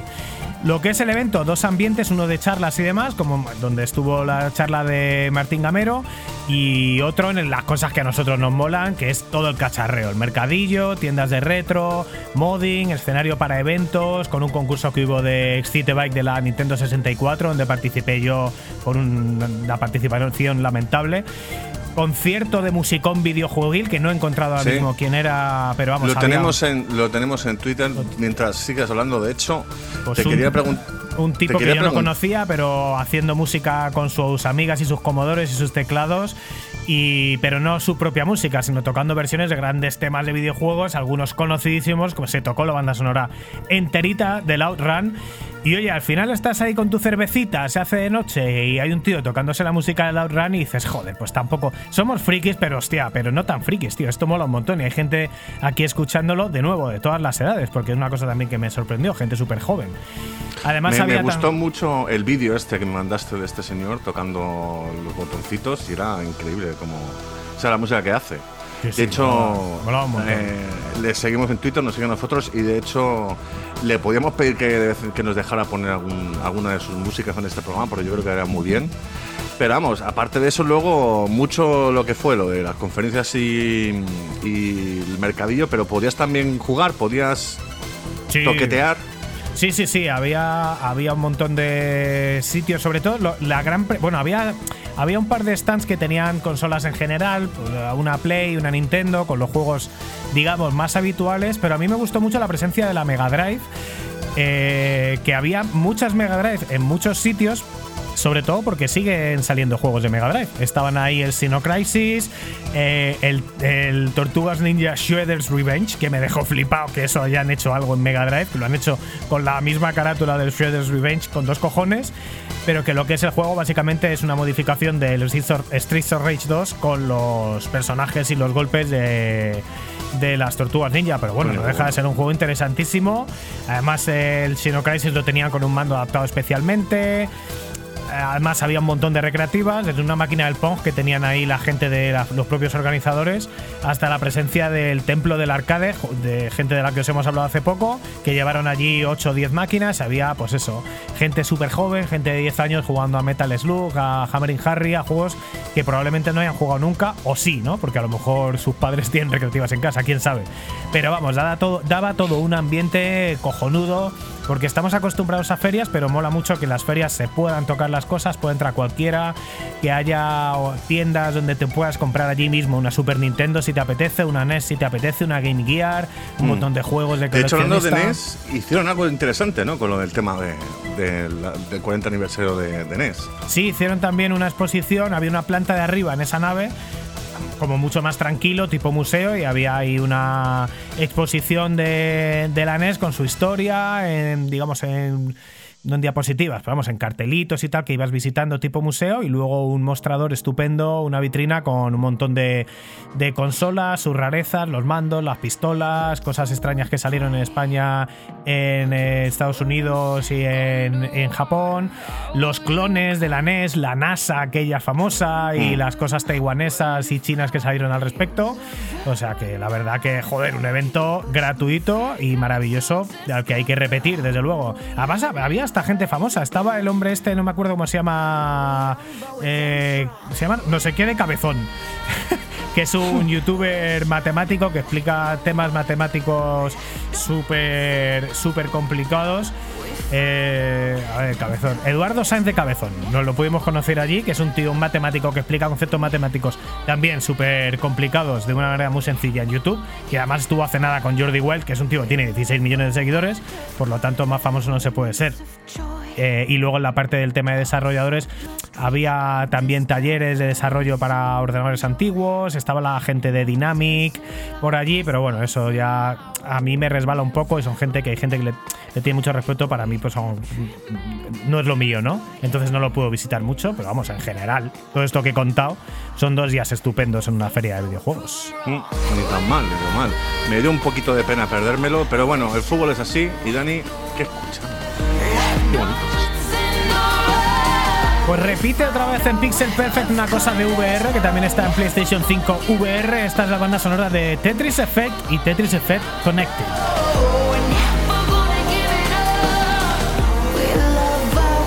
Una cosa más japonesa imposible, más japonesa imposible con Tetsuya Mizuguchi a la cabeza, como más japonés imposible es Dragon Ball, Nacho, con su nuevo juego recién anunciado. Así es, Daniel, Dragon Ball, joder, madre mía, qué recuerdos de la serie de Akira Toriyama. Y es que Bandai Namco ha anunciado el regreso de la serie Dragon Ball Z Budokai Tenkaichi, más de 15 años después de la última entrada principal de la franquicia. Más ha sido revelado durante el fin de semana en Dragon Ball Games Battle Hour 2023 a través del famoso tuitero americano, creo que es americano, Wario64, que básicamente mostraron un pequeño avance que confirmó que el nuevo juego está en desarrollo. Todavía no tiene títulos, no hay ni plataformas confirmadas ni ventana de lanzamiento, ya que el trailer simplemente decía algo similar a comienza una nueva etapa. Hablando, o sea, el vídeo era de los juegos anteriores de lucha de uno contra uno de Dragon Ball Z y de repente aparecía el vídeo con el, el nuevo juego, con los nuevos gráficos de última generación que flipabas, como ves a Goku ahí en modo entrando en super terreno. De hecho, Dragon Ball Z Budokai Tenkaichi se lanzó por primera vez en PlayStation 2 en 2005. La franquicia ha visto dos secuelas en los siguientes dos años que llegaron a PlayStation 2 y Wii. Y si bien ha habido múltiples spin-offs después de la trilogía original, la serie no ha visto una nueva entrada principal desde Budokai Ten- Tenkaichi 3 en 2007. ¿Cómo me cuesta el japonés? Madre mía. Son cosas que pasan. Sí, ¿eh? Los juegos Budokai Tenkaichi, Tenkaichi son juegos de lucha en 3D protagonizados por docenas de personajes del anime de Dragon Ball Z. Eh, desgraciadamente esta base no indica si el nuevo juego es Budokai Tenkaichi 4, propiamente dicho, u otra entrada derivada, pero de cualquier manera ha sido una espera muy larga para los fanáticos de la franquicia y así que se une también al próximamente, me lo más me lo comentó Dani Quesada en, en Navidad cuando estuve por ahí, que van a sacar un nuevo DLC para Dragon Ball Z Kakarot. Así es, Y- me, me he liado yo con estos dos. Sí, Kakarot. Y este es el de lucha y Kakarot es el de la historia de pues, Dragon Ball, que sí, que es uno contra uno, pero es otro rollo. Es más abierto, es otra historia. Y este es más, pues, un Tekken, un Street Fighter con la gente de Dragon Ball Z. Muy espectacular. Y estamos escuchando musiquita de The Island, Daniel. En el especial Zombies escuchamos la banda sonora de Dead Island, el tema principal, cantado por uno de los que es el personaje principal del juego, mi personaje en el juego, fingertips, toss 'em dead. Y continuando sin noticias en el Pixel Perfect Videojuegos número 63, tenemos lo que es la historia de nunca acabar, el mismo salseo de siempre con Activision, Xbox y PlayStation. Bueno, pues sí, sí, esto es lo que viene siendo habitual. Vamos a intentar no dar, no dar demasiado la turra con este tema, pero es que es como lo de Negreira y el Barça. Hay noticias todos los días. Hay que repasar las últimas novedades simplemente como guía para no perderse en el culebrón del año. Vamos a ver, lo último, ya habría fecha oficial para la compra definitiva de Activision por parte de Micro- de Microsoft. Esto sería, iba a ser el 1 de mayo, ahora han dicho que lo retrasan tres semanas, sería definitivamente el 22 de mayo, según fuentes de Microsoft, siempre y cuando se pasen todos los filtros regulatorios en Estados Unidos, Europa y el Reino Unido. Yo creo que esto lo filtra Microsoft un poco para decir, no, no, es que seguro, ya lo tenemos clarísimo que esto va a pasar y tenemos hasta día. Porque sería bastante cafre decir esto va a ser tal día y la semana que viene o dentro de dos semanas decir, oye, que bueno, al final no. o sea que ellos confían que antes del 22 de mayo van a poder o bien pasar todos los filtros o bien, una vez que no los pasen, llegar a los acuerdos pertinentes para poderlos pasar. Xbox reitera que tienen un acuerdo de 10 años para Sony, preparado para Sony, enviado a Sony, del que no tienen respuesta. Y según Sony es Microsoft la que no ha querido negociar en ningún momento hasta que le han visto las orejas al lobo de los reguladores y consideran que les han ofrecido tratos desfavorables para ellos, mientras que Nintendo y Nvidia sí que han querido firmar los acuerdos, o sea que ellos no los consideran tan desfavorables. No sé si quieres Estamos, estamos eh, es que me tiene harto este tema, pero es la noticia, es la noticia, Daniel, hay que decirlas, esto hay que actualizarlo y realmente espero que, miran, si la compran o no la compran, que se resuelva pronto, porque esto es un culebrón que ya es que es muy pesado. ¿Qué más? Que luego también ha entrado, ¿quién ha entrado a hablar del tema? Claro, alguien de Activision. Activision, también, que ha de entrado. hecho. A ver, Activision tampoco es que sea, o sea, hablan como, como si fueran neutrales y claro, es una empresa que se va a vender por una millonada. Tampoco es muy neutrales, no son. Ellos quieren meterse en el bolsillo eh, la comisión de la compra que será también bastante suculenta. La directora comercial de Activision, que se llama Lulu Chen, ha, re- ha respondido a esto diciendo que el acuerdo que le ofrece Xbox a Sony es mejor que el que hubiera ofrecido la propia Activision si no las hubieran comprado y dice que les han ofrecido un compromiso a largo plazo y que siguen negándose. ¿Por qué? Pues eh, dice Lulu Chen que el director de Sony, Jim Ryan, ha respondido en Bruselas. Lo siguiente, no quiero un trato por Call of Duty, solo quiero bloquear su unión. O sea, básicamente, eh, supuestamente, no, no a nivel oficial, pero cuando han ido a Bruselas a declarar frente a la, Comisión Europea, entre bambalinas habría dicho este comentario Jim Ryan, cazado por Lulu Chen, de que no quiere ningún tipo de trato, no quiere negociar, lo único que le apetece y que les interesa es eh, torpedear eh, la operación. Cosa que si se dice entre bambalinas, en teoría debería quedarse ahí, ¿no? Porque. Pero no es así. Lulu Cheng, la directora comercial de Activision, lo ha aireado, que este tío dijo esto. Y lo que Hombre, por sorprende. los movimientos, perdona, Dani, los movimientos que ha hecho Sony desde que empezó el culebrón ha sido básicamente eso. Torpedear la compra por parte de Microsoft estaba más claro que el agua, que evidentemente no lo quieren, no lo quieren, no quieren que Microsoft compre Activision. Tiene, O sea, tiene toda la pinta. Aquí ya lo dijo Nacho Cañas, que es lo que la, es la posición de Sony, la van a mantener hasta el final. Tiene toda la pinta, pero si tiene toda la pinta de que tu- su posición es esa, no hace falta que cojas y lo largues, porque lo que puede pasar es que alguien lo oiga y salga y te, dé- te pinte la cara. Es un poco lo que ha pasado, porque decíamos, hombre, algo. De hecho, yo creo que aunque lo hubiera dicho, yo saldría a decir, no, yo no he dicho esto. Pero Sony no ha salido a decir nada, no ha confirmado ni desmentido que esto sea así. Entonces, cuando dicen eh, Jim Ryan ha dicho esto, que es una acusación directa, y no la desmientes, pues hombre, eh, el que calla omite, ¿no? ¿Cómo se dice? El que calla otorga, ¿no? Entonces, eh, la omisión parece que están reconociendo esto y no da muy buena prensa. Mientras tanto, en Inglaterra, según el medio VGC, uno de los medios más prestigiosos allí, todos los estudios de desarrollo, es como el IGN de Inglaterra, todos los estudios de desarrollo han dado el visto bueno a la compra eh, con argumentos de peso como eh, al final esta empresa está a la venta y vale, tú ponte que no la compra Microsoft. Y si mañana viene y lo compra Tencent y en plan, es mucho más fácil entenderse con Microsoft, una empresa de confianza americana que conocemos desde hace muchísimos años, por lo que estamos eh, de- eh, acostumbrados a tratar y que sabemos cuáles son sus posiciones, que una empresa china taiwanesa que a saber, ¿no? A saber, estos lo compran, igual no volvemos a ver un Call of Duty eh, nunca jamás, nada más que en China, vete a saber, ¿no? Ese es un poco el argumento que han dado los desarrolladores que aparentemente en- están aplastantemente a favor en, lo que es eh, lo que le han preguntado los reguladores en Reino Unido. En Estados Unidos, por otro lado, la FTC ha rechazado la petición de Sony de no facilitar los documentos que les pedían. Recordemos que el primero que pidió, que en primero pidió eh, Sony cuatro prórrogas eh, para estos documentos y luego eh, solicitó no presentar los documentos porque les parecía abusivo tenerlos que presentar. Pues el juez, que se llama Michael Chappell, les ha dicho que, ok, buen intento, pero que no cuela. Y ahora se van a ver obligados a presentar documentación sobre los acuerdos de exclusividad de Sony con terceros desde 2019 e incluso emails de los directivos, que esto lo habían pedido para teóricamente demostrar que los acuerdos de exclusividad de Sony son tan, eh, tan monopolistas o más como la propia compra de Activision por parte de Microsoft. Al final van a tener que presentar esos documentos. Así que esta es toda la información y pase lo que pase al final, parece que queda poco para el fin del culebrón. Y en poco más de un mes vamos a saber eh, ¿Por dónde tira todo esto? Veremos qué pasa con la calderilla suelta de 68.700 millones de dólares que está dispuesta a soltar Microsoft por la compra de Activision. Sé que es un poco coñazo todo esto, es bastante espeso, para mí también lo es, y mucho más tener que recabar y, y juntar toda la información, pero esta es la actualidad y queremos que vosotros estéis a tope con esa actualidad para poder fabricar la mejor opinión y más neutral que podáis. A ¿Cuál ver, es la tuya, sí, Nacho? la mía es eh, que, que a mí me da igual completamente si Microsoft compra Activision o no, por favor, pero que pare ya el temita este de las narices con la compra que te compro, que no te compro, que me da igual.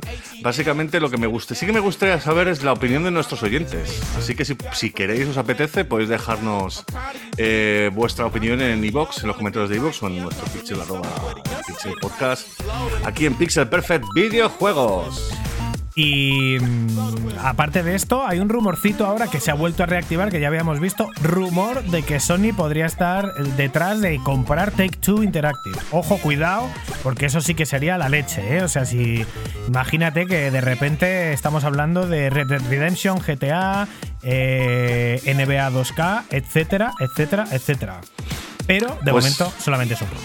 Pues oye, de una cosa a la otra, al final, eh, al final, yo quiero que todo el mundo pueda jugar a todo. Yo entiendo que eso es un negocio y que, y que estas empresas tienen- quieren, ¿sabes?, exclusividad para sus dispositivos, pero bueno, pues si, si Sony quiere jugar a que yo la tengo más grande y al final compra Take, Take Two, pues, ¿qué vamos a hacerle? Ahí está el tema. Veremos qué pasa con esto. A ver si acaba pronto, por favor. 70 minutos de Pixel Perfect, vamos con los titulares.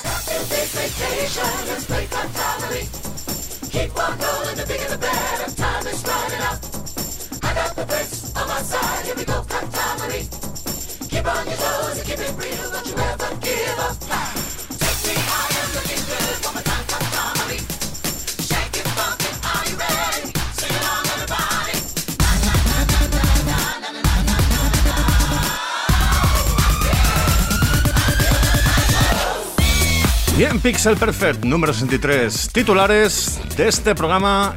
Ya está disponible la totalidad de la primera temporada de Las Sofás en HBO. Y ya está más que confirmada la segunda parte que se prevé que no llegará hasta finales de 2024. A ver qué pasa con esto, a ver si los actores. Yo he leído por Twitter que no quiere Pascal, no quiere seguir. Aunque claro, si, si habéis jugado al 2, sabéis lo que pasa con este señor. Con lo cual, bueno, pues únicamente tendríamos a, a Ellie. Veremos qué pasa. Aunque si han sacado el, DVD este HD Blu-ray eh, por no sé cuánto con toda la temporada en HD y lo está disponible por internet, buscarlo en Google.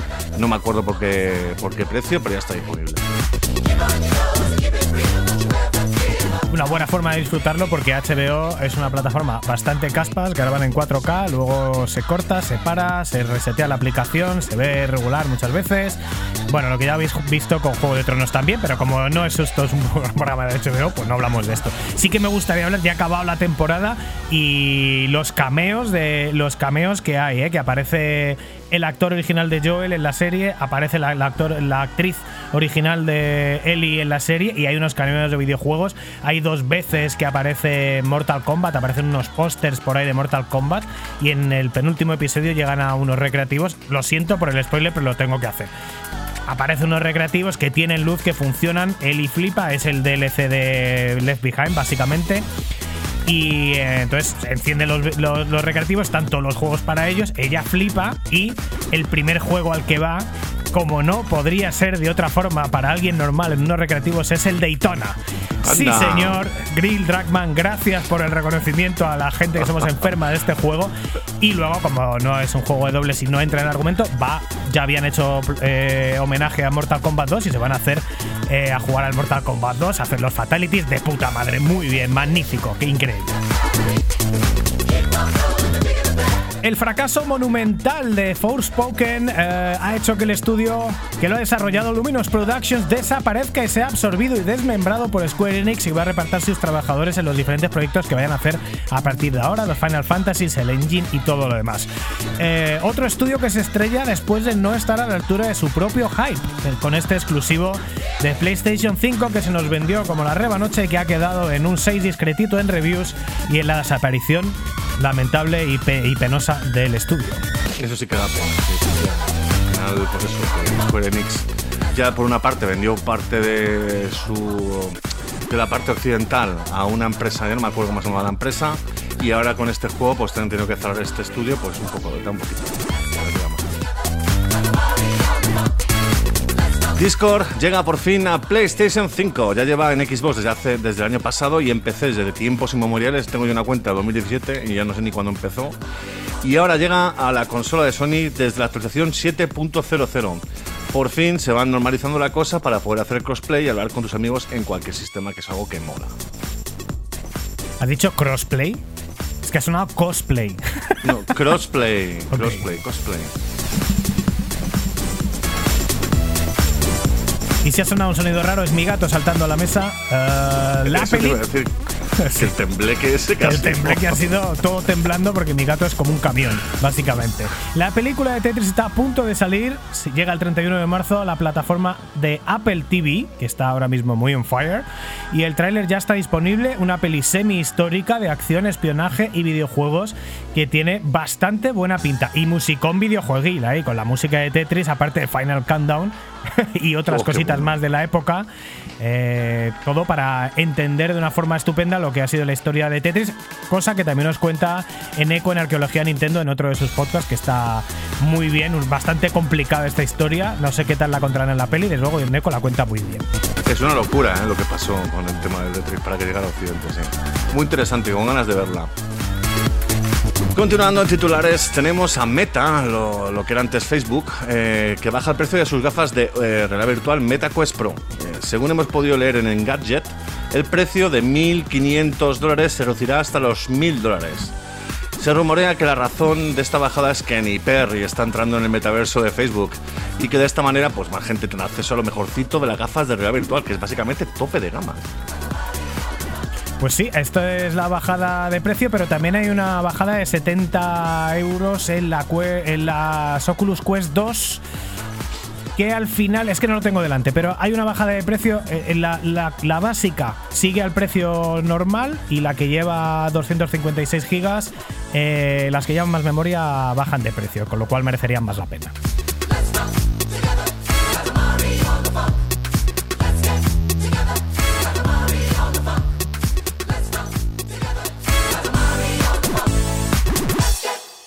Daniel, que te toca decir el siguiente titular, campeón.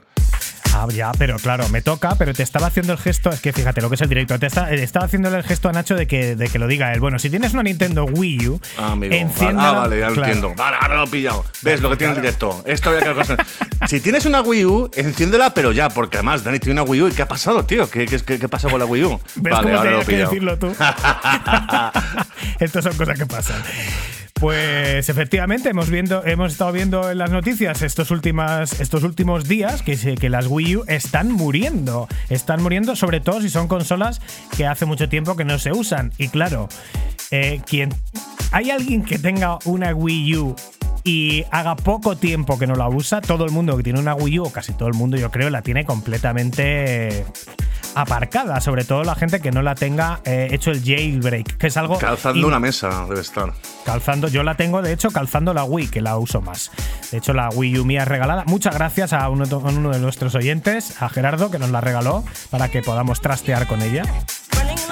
Y hemos estado viendo que efectivamente se mueren y además es algo que no puedes evitar. Tú la enciendes, la consola te sale un mensaje de error y esto significa que hay un el sistema de archivos, básicamente la NAND, está corrupta. La, NAND al final es un software que está metido en un chip y demás, programable, pero que está metido en un chip eh, y es una parte del software que si casca, cascó. Y no hay manera de volver atrás. Habría que volver a un firmware anterior o algo así, cosa que no está permitido, que no se puede hacer con la Wii U a nivel oficial.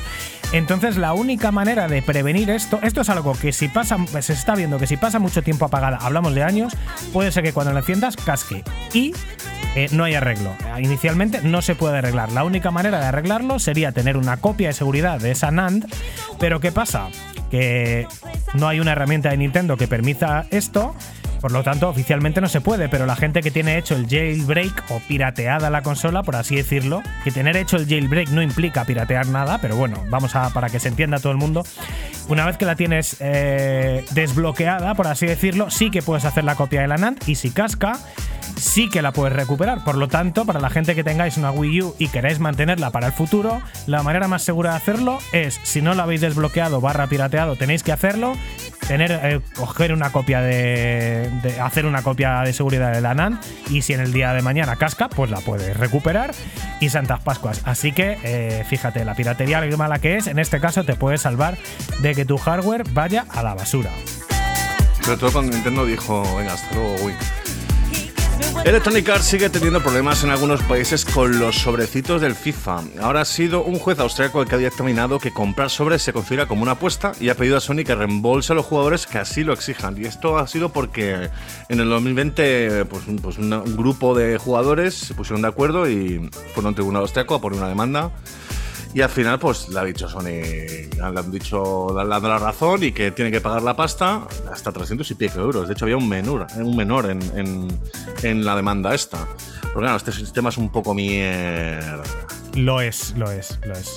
Eh, y esperemos que esto muera, ¿eh? Pero aunque eh, les han denunciado, han perdido en varios países, pero luego han puesto los recursos y han acabado convenciendo a los jueces, sabe Dios cómo, de que esto es una práctica ok y, y no lo es, porque al final está más que demostrado que a nivel psicológico es exactamente igual que las máquinas tragaperras, por lo cual se abre la puerta a la ludopatía dentro de un videojuego y en el caso de la gente muy joven a espaldas de sus padres, porque claro, no, cuando está un tío jugando a la Play no parece que esté echando su vida a perder como si vas a una casa de apuestas o de tragaperras, pero psicológicamente sí es así.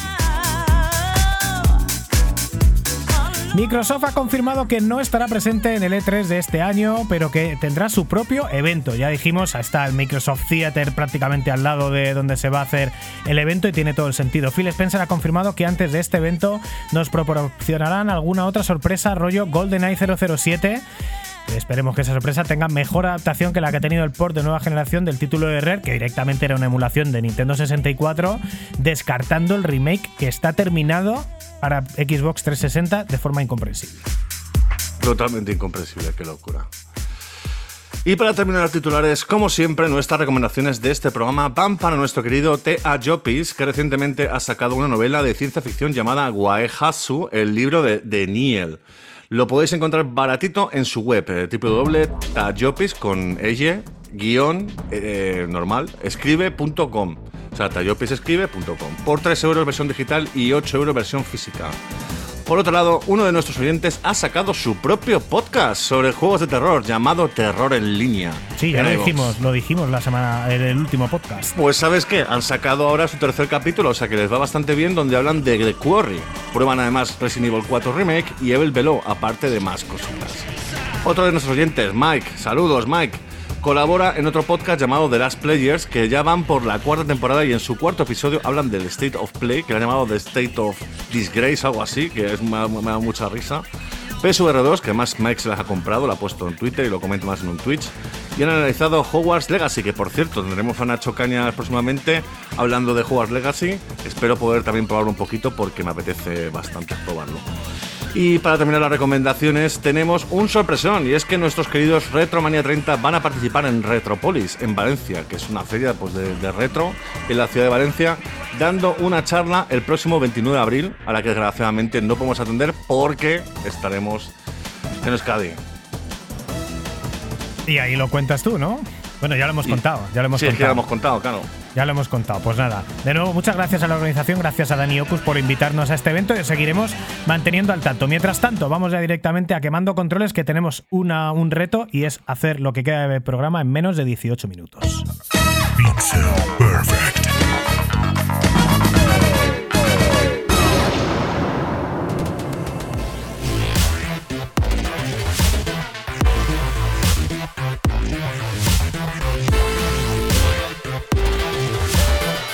En Pixel Perfect, sigues en el programa de los videojuegos.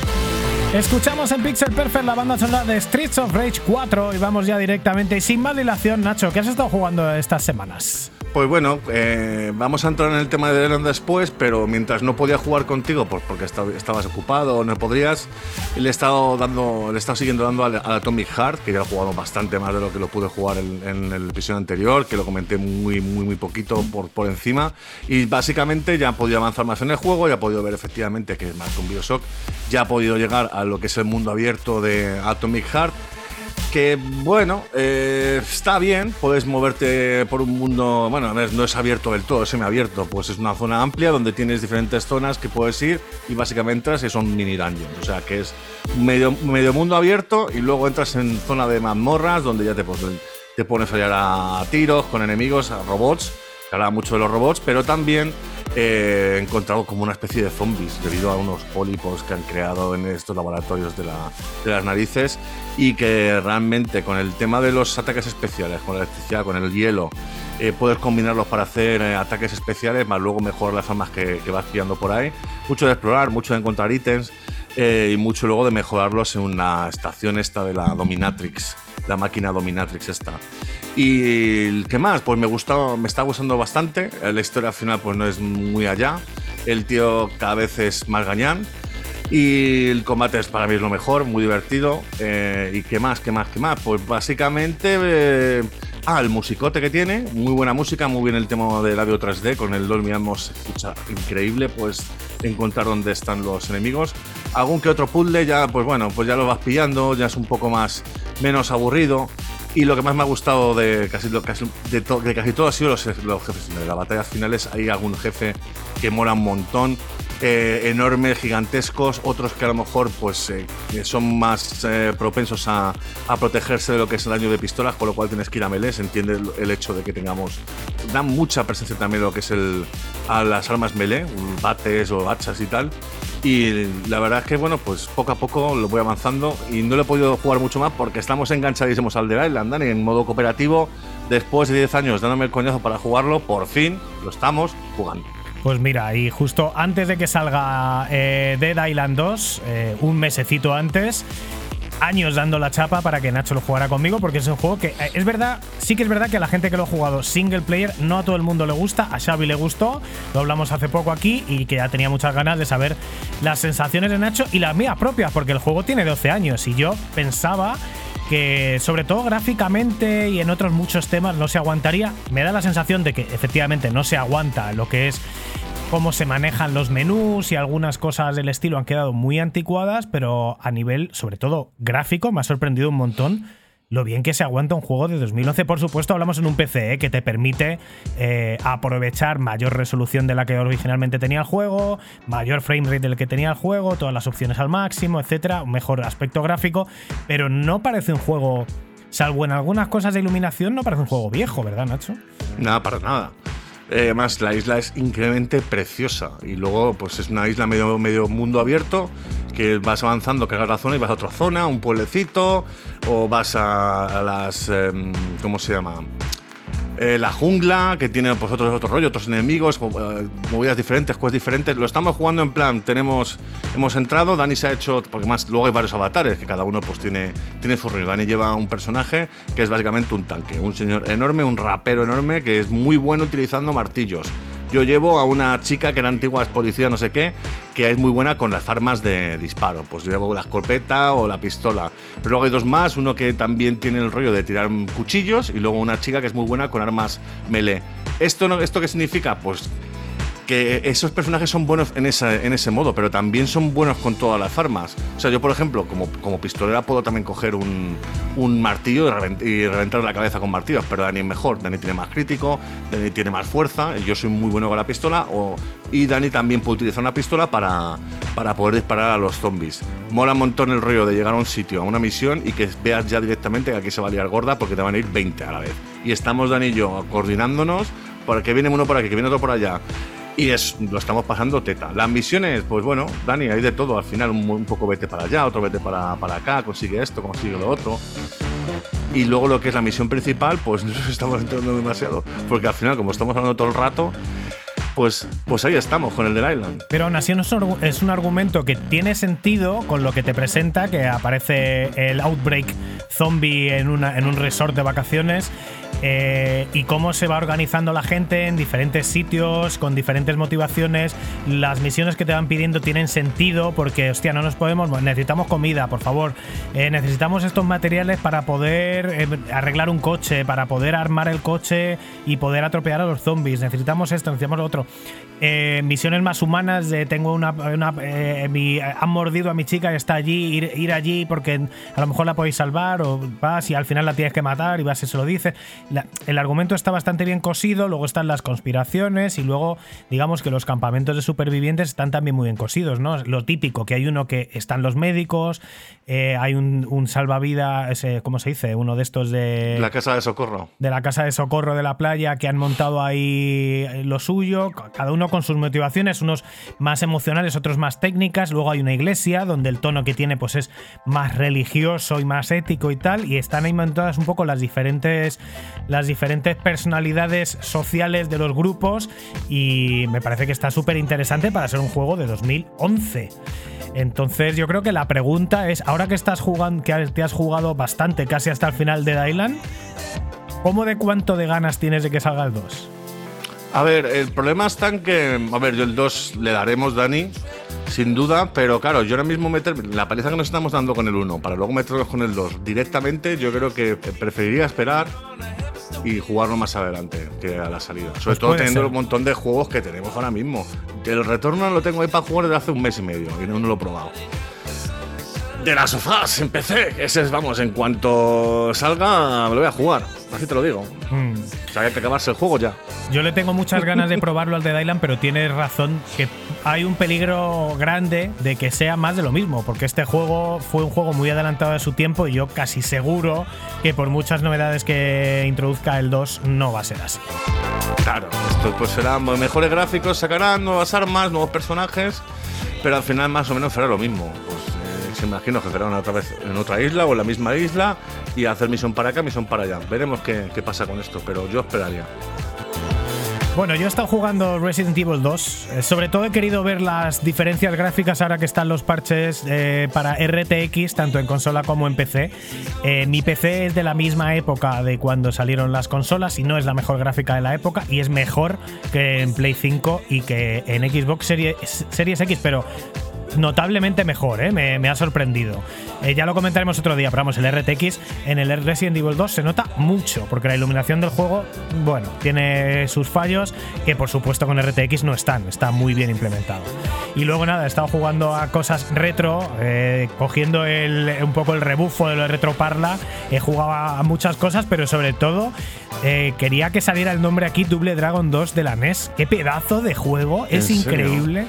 Increíble lo, lo bueno que es el Double Dragon 2 de la NES eh, comparado con, por ejemplo, la recreativa. Es que es mejor juego el de la NES que la recreativa. Evidentemente, gráficamente es muy limitado, pero es increíble lo que se inventaban en la NES para hacer juegos tan buenos con tan pocos. Y con dos botones, además. Una cosa increíble. Ya no quiero comentar más porque nos quedan nueve minutos para ir directamente a los comentarios, Nacho, de los oyentes. Sí, pero antes recordamos el tema de. Nos haréis un buen favor si por favor os suscribís en, nuestro podcast Pixel Perfect Videojuegos en vuestra plataforma favorita. Y si queréis estar atentos de cuando sacamos cada podcast, pues le la campanita y nos vendría muy bien que le dieras cinco estrellitas en Spotify.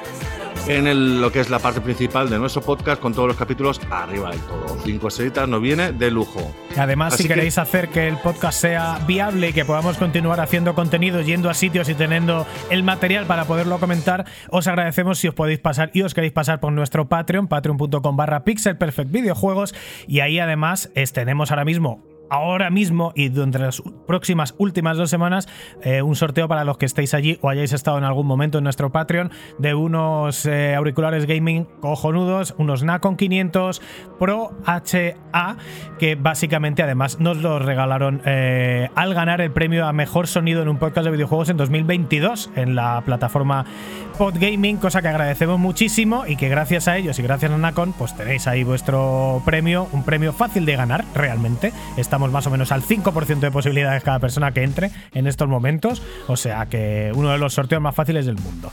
Y ahora sí, ya vamos con los comentarios que nos habéis dejado en iBox, cosa que también os agradecemos que nos comentéis en iBox si nos escucháis allí y si no, en Twitter en arroba el.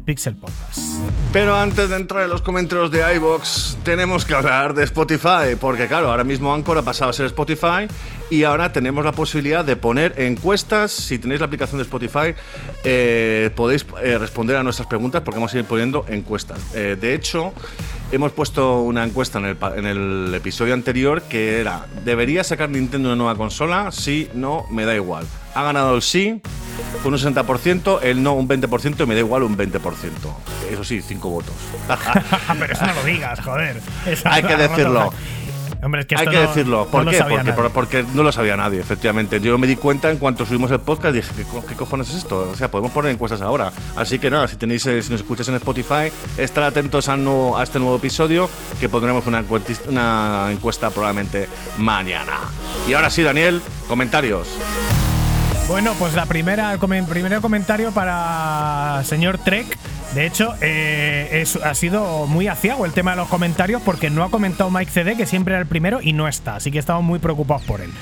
Eh, y también nos comenta señor Trek que solo conoce a una persona con VR. Esto es una, noticia que ha salido eh, hace nada, que los estudios dicen que la VR le gusta a todo el mundo, pero que ni Dios la tiene. Por lo tanto, yo aplaudo más aún que Sony haya tenido los huevazos de sacar eh, las VR para, para PlayStation eh, 5. Shane, eh, eh, señor Trek solo conoce a una persona con VR de entre todos sus amigos y conocidos y cree que a estos precios y espacios en las casas no va a triunfar ninguna VR a corto o medio plazo. A ver, depende de lo que se considere triunfar, porque claro, la gente que lo saca ya sabe que van a vender pocas, pero aún así consiguen, si lo hacen muy bien, hacerlas rentables. Deben seguir apostando las desarrolladores en mejorar y bajar el precio y quizás en la siguiente generación donde las consolas físicas quizás entren ya en un punto de no retorno hacia jugar en la nube, sea atractivo apostar en la VR ya que solo tendrás que comprar físicamente un mando para jugar al resto del juego, aparte de la suscripción, claro está. No sé si ocurrirá lo, eh, lo que digo, pero es así como lo veo. Es así como lo ve el señor Trek. Eh, y así es como lo ve señor Trek y no le voy a contradecir, claro que sí. Y también tenemos a Negro Reto 83 que nos ha escrito tanto por Evox, dándonos, dándonos las gracias por el, por el programa número 62, que le gustó mucho, y también por eh, Twitter, que de hecho fue sorprendente porque... No, no, por Twitter no, me he equivocado de persona. Eso, ese ha sido, ¿Sabes quién ha sido? Ha sido Mike, el que nos ha escrito por Twitter. Eh, que nada, que el, eh, nos ha escrito además hace como unos cuantos minutos hay que decirte la mía, lo acabo de ver ahora. Claro, este, eh, puse el tweet hace dos semanas y acabo de ver el tweet y nada, hablaba del, del tema del podcast pasado. Que dice que entre cierto programa dedicado a Nintendo, que lo en un doctor de inteligencia artificial, de origen vasco, muy simpático, que se habla de NECO, obviamente, y vosotros, o sea, nosotros, sus paseos con el perrete y sus quehaceres del fin de se, se lo vamos a hacer muy a menos, o sea, que todavía no lo ha escuchado. Nos ha dicho que lo va a escuchar, por eso no estaba, señor. ¿Qué más tenemos? A Shane. Pues en tenemos a. Shane que dice que se lo ha pasado teta como siempre, que finalizó Dead Space Remake y efectivamente coincidiendo con Dani Grande, el toque de mapa reunificado le da un toque más integrador, lógico y revisitador. En algunos momentos me recordaba los atajos de los Dark Souls. Como juego AA, AA, digamos, remaqueado, lo recomienda sin ninguna duda, cosa que es bastante unánime, a todo el mundo le está gustando mucho Dead Space. Y dice que respondiendo a las preguntas que hemos lanzado durante el episodio, sí le gustaría una nueva y potente Switch, aunque cree que la, que la veremos para marzo de 2024 como pronto. Nintendo sabe que es necesario, pero no se precipita y quiere garantizar una retrocompatibilidad nativa y eso requiere un buen diseño. Probablemente sea así y aplaudiremos desde luego que sea así. Desde luego. Esperamos que la retrocompatibilidad sea algo de no retorno y que ya podamos disfrutar siempre y en todas las consolas nuevas que salgan los juegos que hayamos comprado en cualquier momento de nuestras vidas para poderlos rejugar cuando queramos y Claro, y que no se pierda también, que eso es Que no se pierda, importante. claro, claro.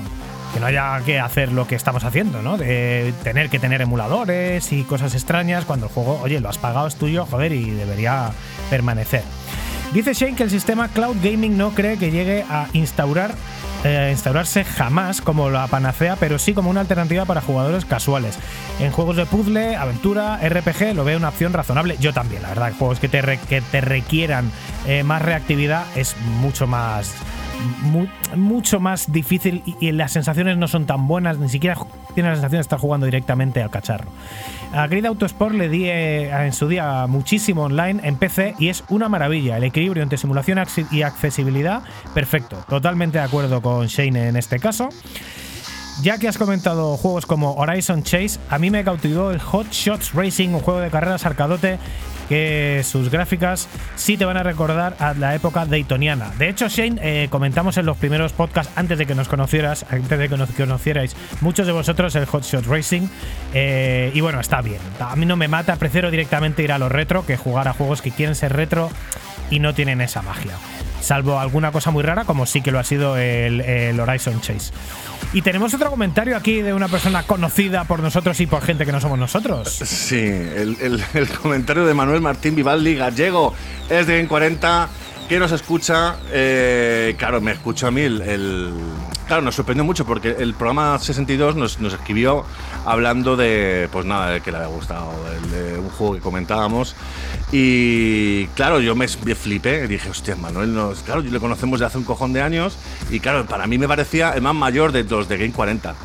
Me expliqué mal, el más mayor. Al final quería decir más, el más tranquilo, el más señor, el más.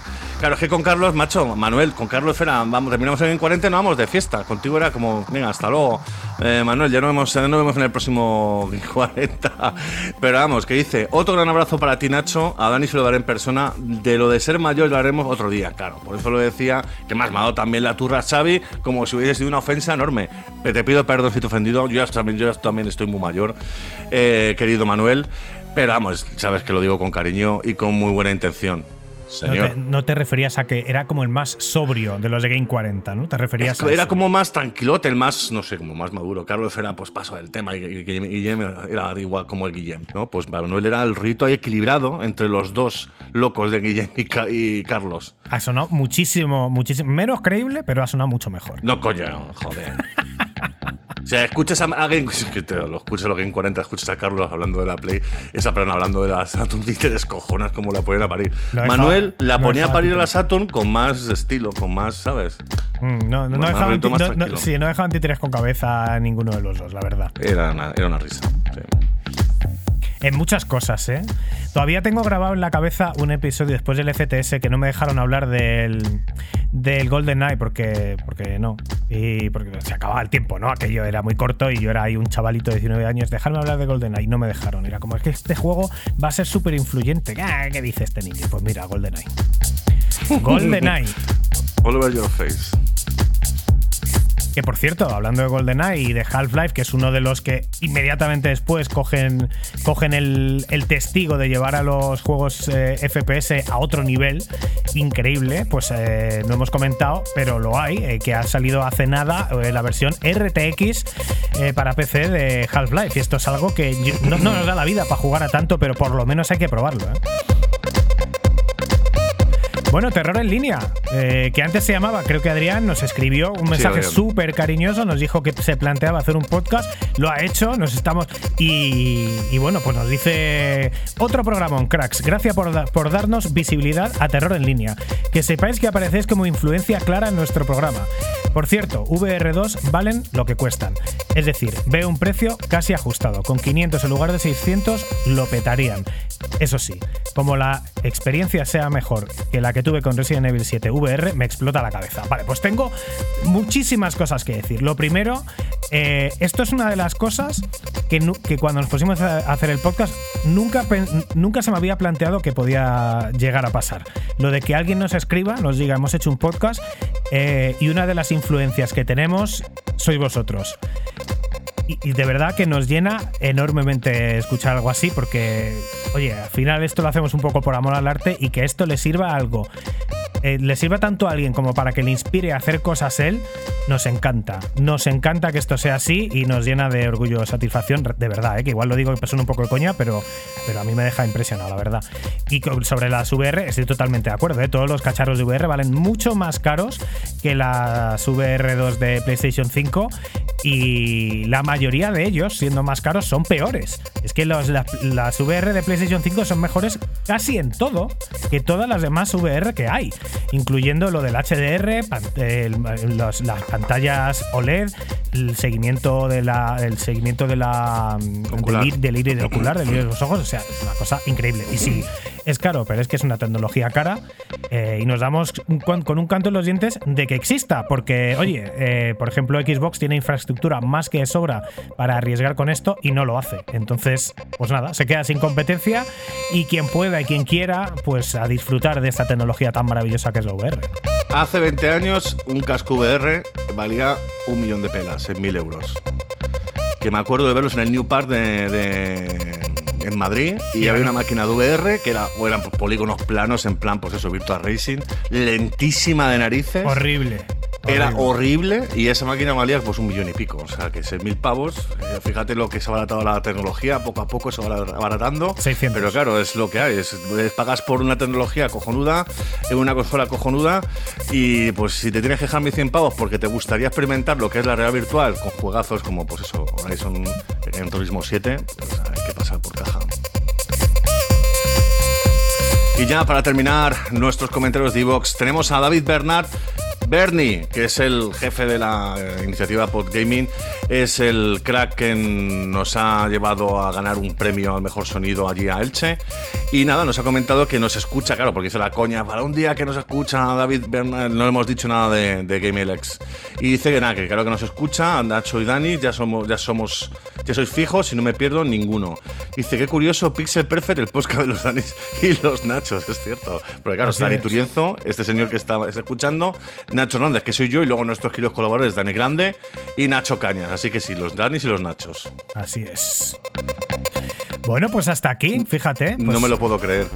Sí, sí, sí. Es que ha habido, ha habido, fíjate, yo me he metido mucha prisa porque ha habido, hace un rato, cuando llevábamos 80 minutos, estaba yo diciendo, nos quedan 20 minutos para las dos Sí, horas. sí, me da cuenta. Y no, claro, nos quedaban 40. Entonces eh, me he metido mucha prisa, he resumido y nos sobran 15 minutos para los 40.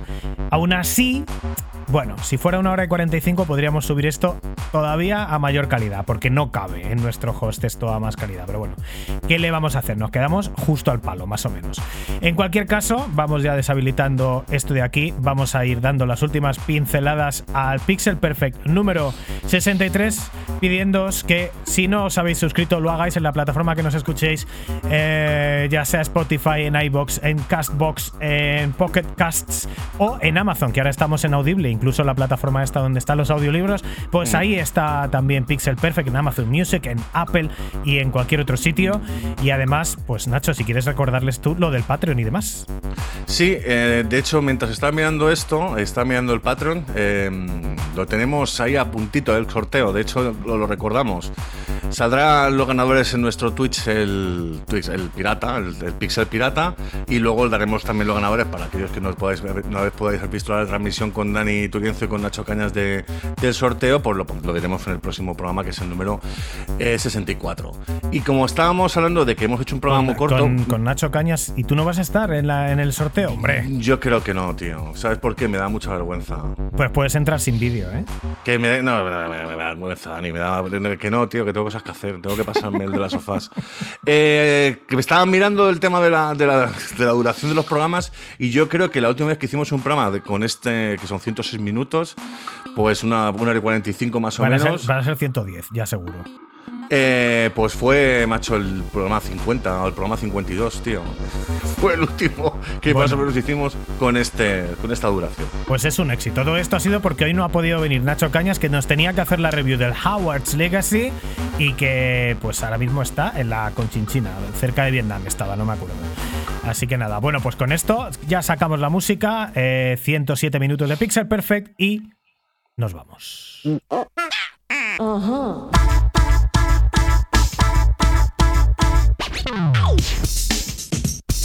¿Cómo me pinchas, eh? Para que entra el.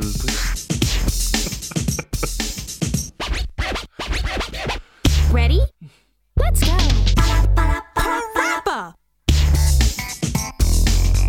Aquí termina el último. eh, Bueno, el último no. Aquí termina el programa 63 de Pixel Perfect, el programa de radio de ninguna radio. 17 de marzo de 2023. Un programita, bueno, pues cargadito de novedades con el salseo de Microsoft y Activision, que nos da una pereza tremenda, pero con novedades impresionantes como la fecha de salida de Starfield, ese nuevo tráiler que hay, nuevo ya a punto de salir eh, Resident Evil 4 y el mes de los zombies con también Dead Island eh, uno que os hemos comentado y Dead Island 2 también a punto de salir la eh, de Last of Us a punto de salir también. Todo zombies todo zombies. Hemos hablado de más cosas también. Dragon Ball Retro Parla ese rollo del retro. A ti no te llevo al retro eh Nacho no te llevo al retro Nada, yo es que, tío, a ver, yo he jugado las mismas cosas que tú cuando éramos pequeñitos. Entonces, yo he jugado mucho a Spectrum, he jugado mucho a Astran, luego 8086. Pero es que para volver a eso, tío, pues, joder, voy voy a ponerme- a jugar otra vez al Manic Miner o al Simbel, tío, que eran jodidos que te cagas sin pokés. Pues no. Y yo me he olvidado completamente de un juego que también está jugando, que es el, eh, el Virtua Fighter eh, eh, la ed- ed- edición 10 aniversario, que es una cosa que solo salió en Japón y en Estados Unidos, que es el Virtua Fighter 4 con los gráficos del Virtua Fighter 1, y es una cosa increíble, increíble. Y la tienes que jugar en cuanto vengas a España. Ya A la comentaremos sí, otro día, bueno. con Dani Grande. Muy bien, Daniel. Pues nada, programa número 63. Ya nos vamos despidiendo con la música de Palapa de Rapper. Muchas gracias, Daniel. Muchas gracias, Nacho. Un placer estar aquí contigo. Te veo pronto en Twitch con ese sorteo en el que estarás presente. Os veo también a vosotros en el Twitch. Nos vemos dentro de dos semanas en el programa número 64. Ya metidos en abril y con el buen tiempo, probablemente, o con las libres de Semana Santa. En cualquier caso, así se, aquí seguiremos. Todo cambia, nada permanece.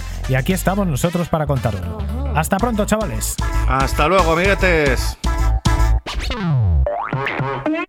Cool.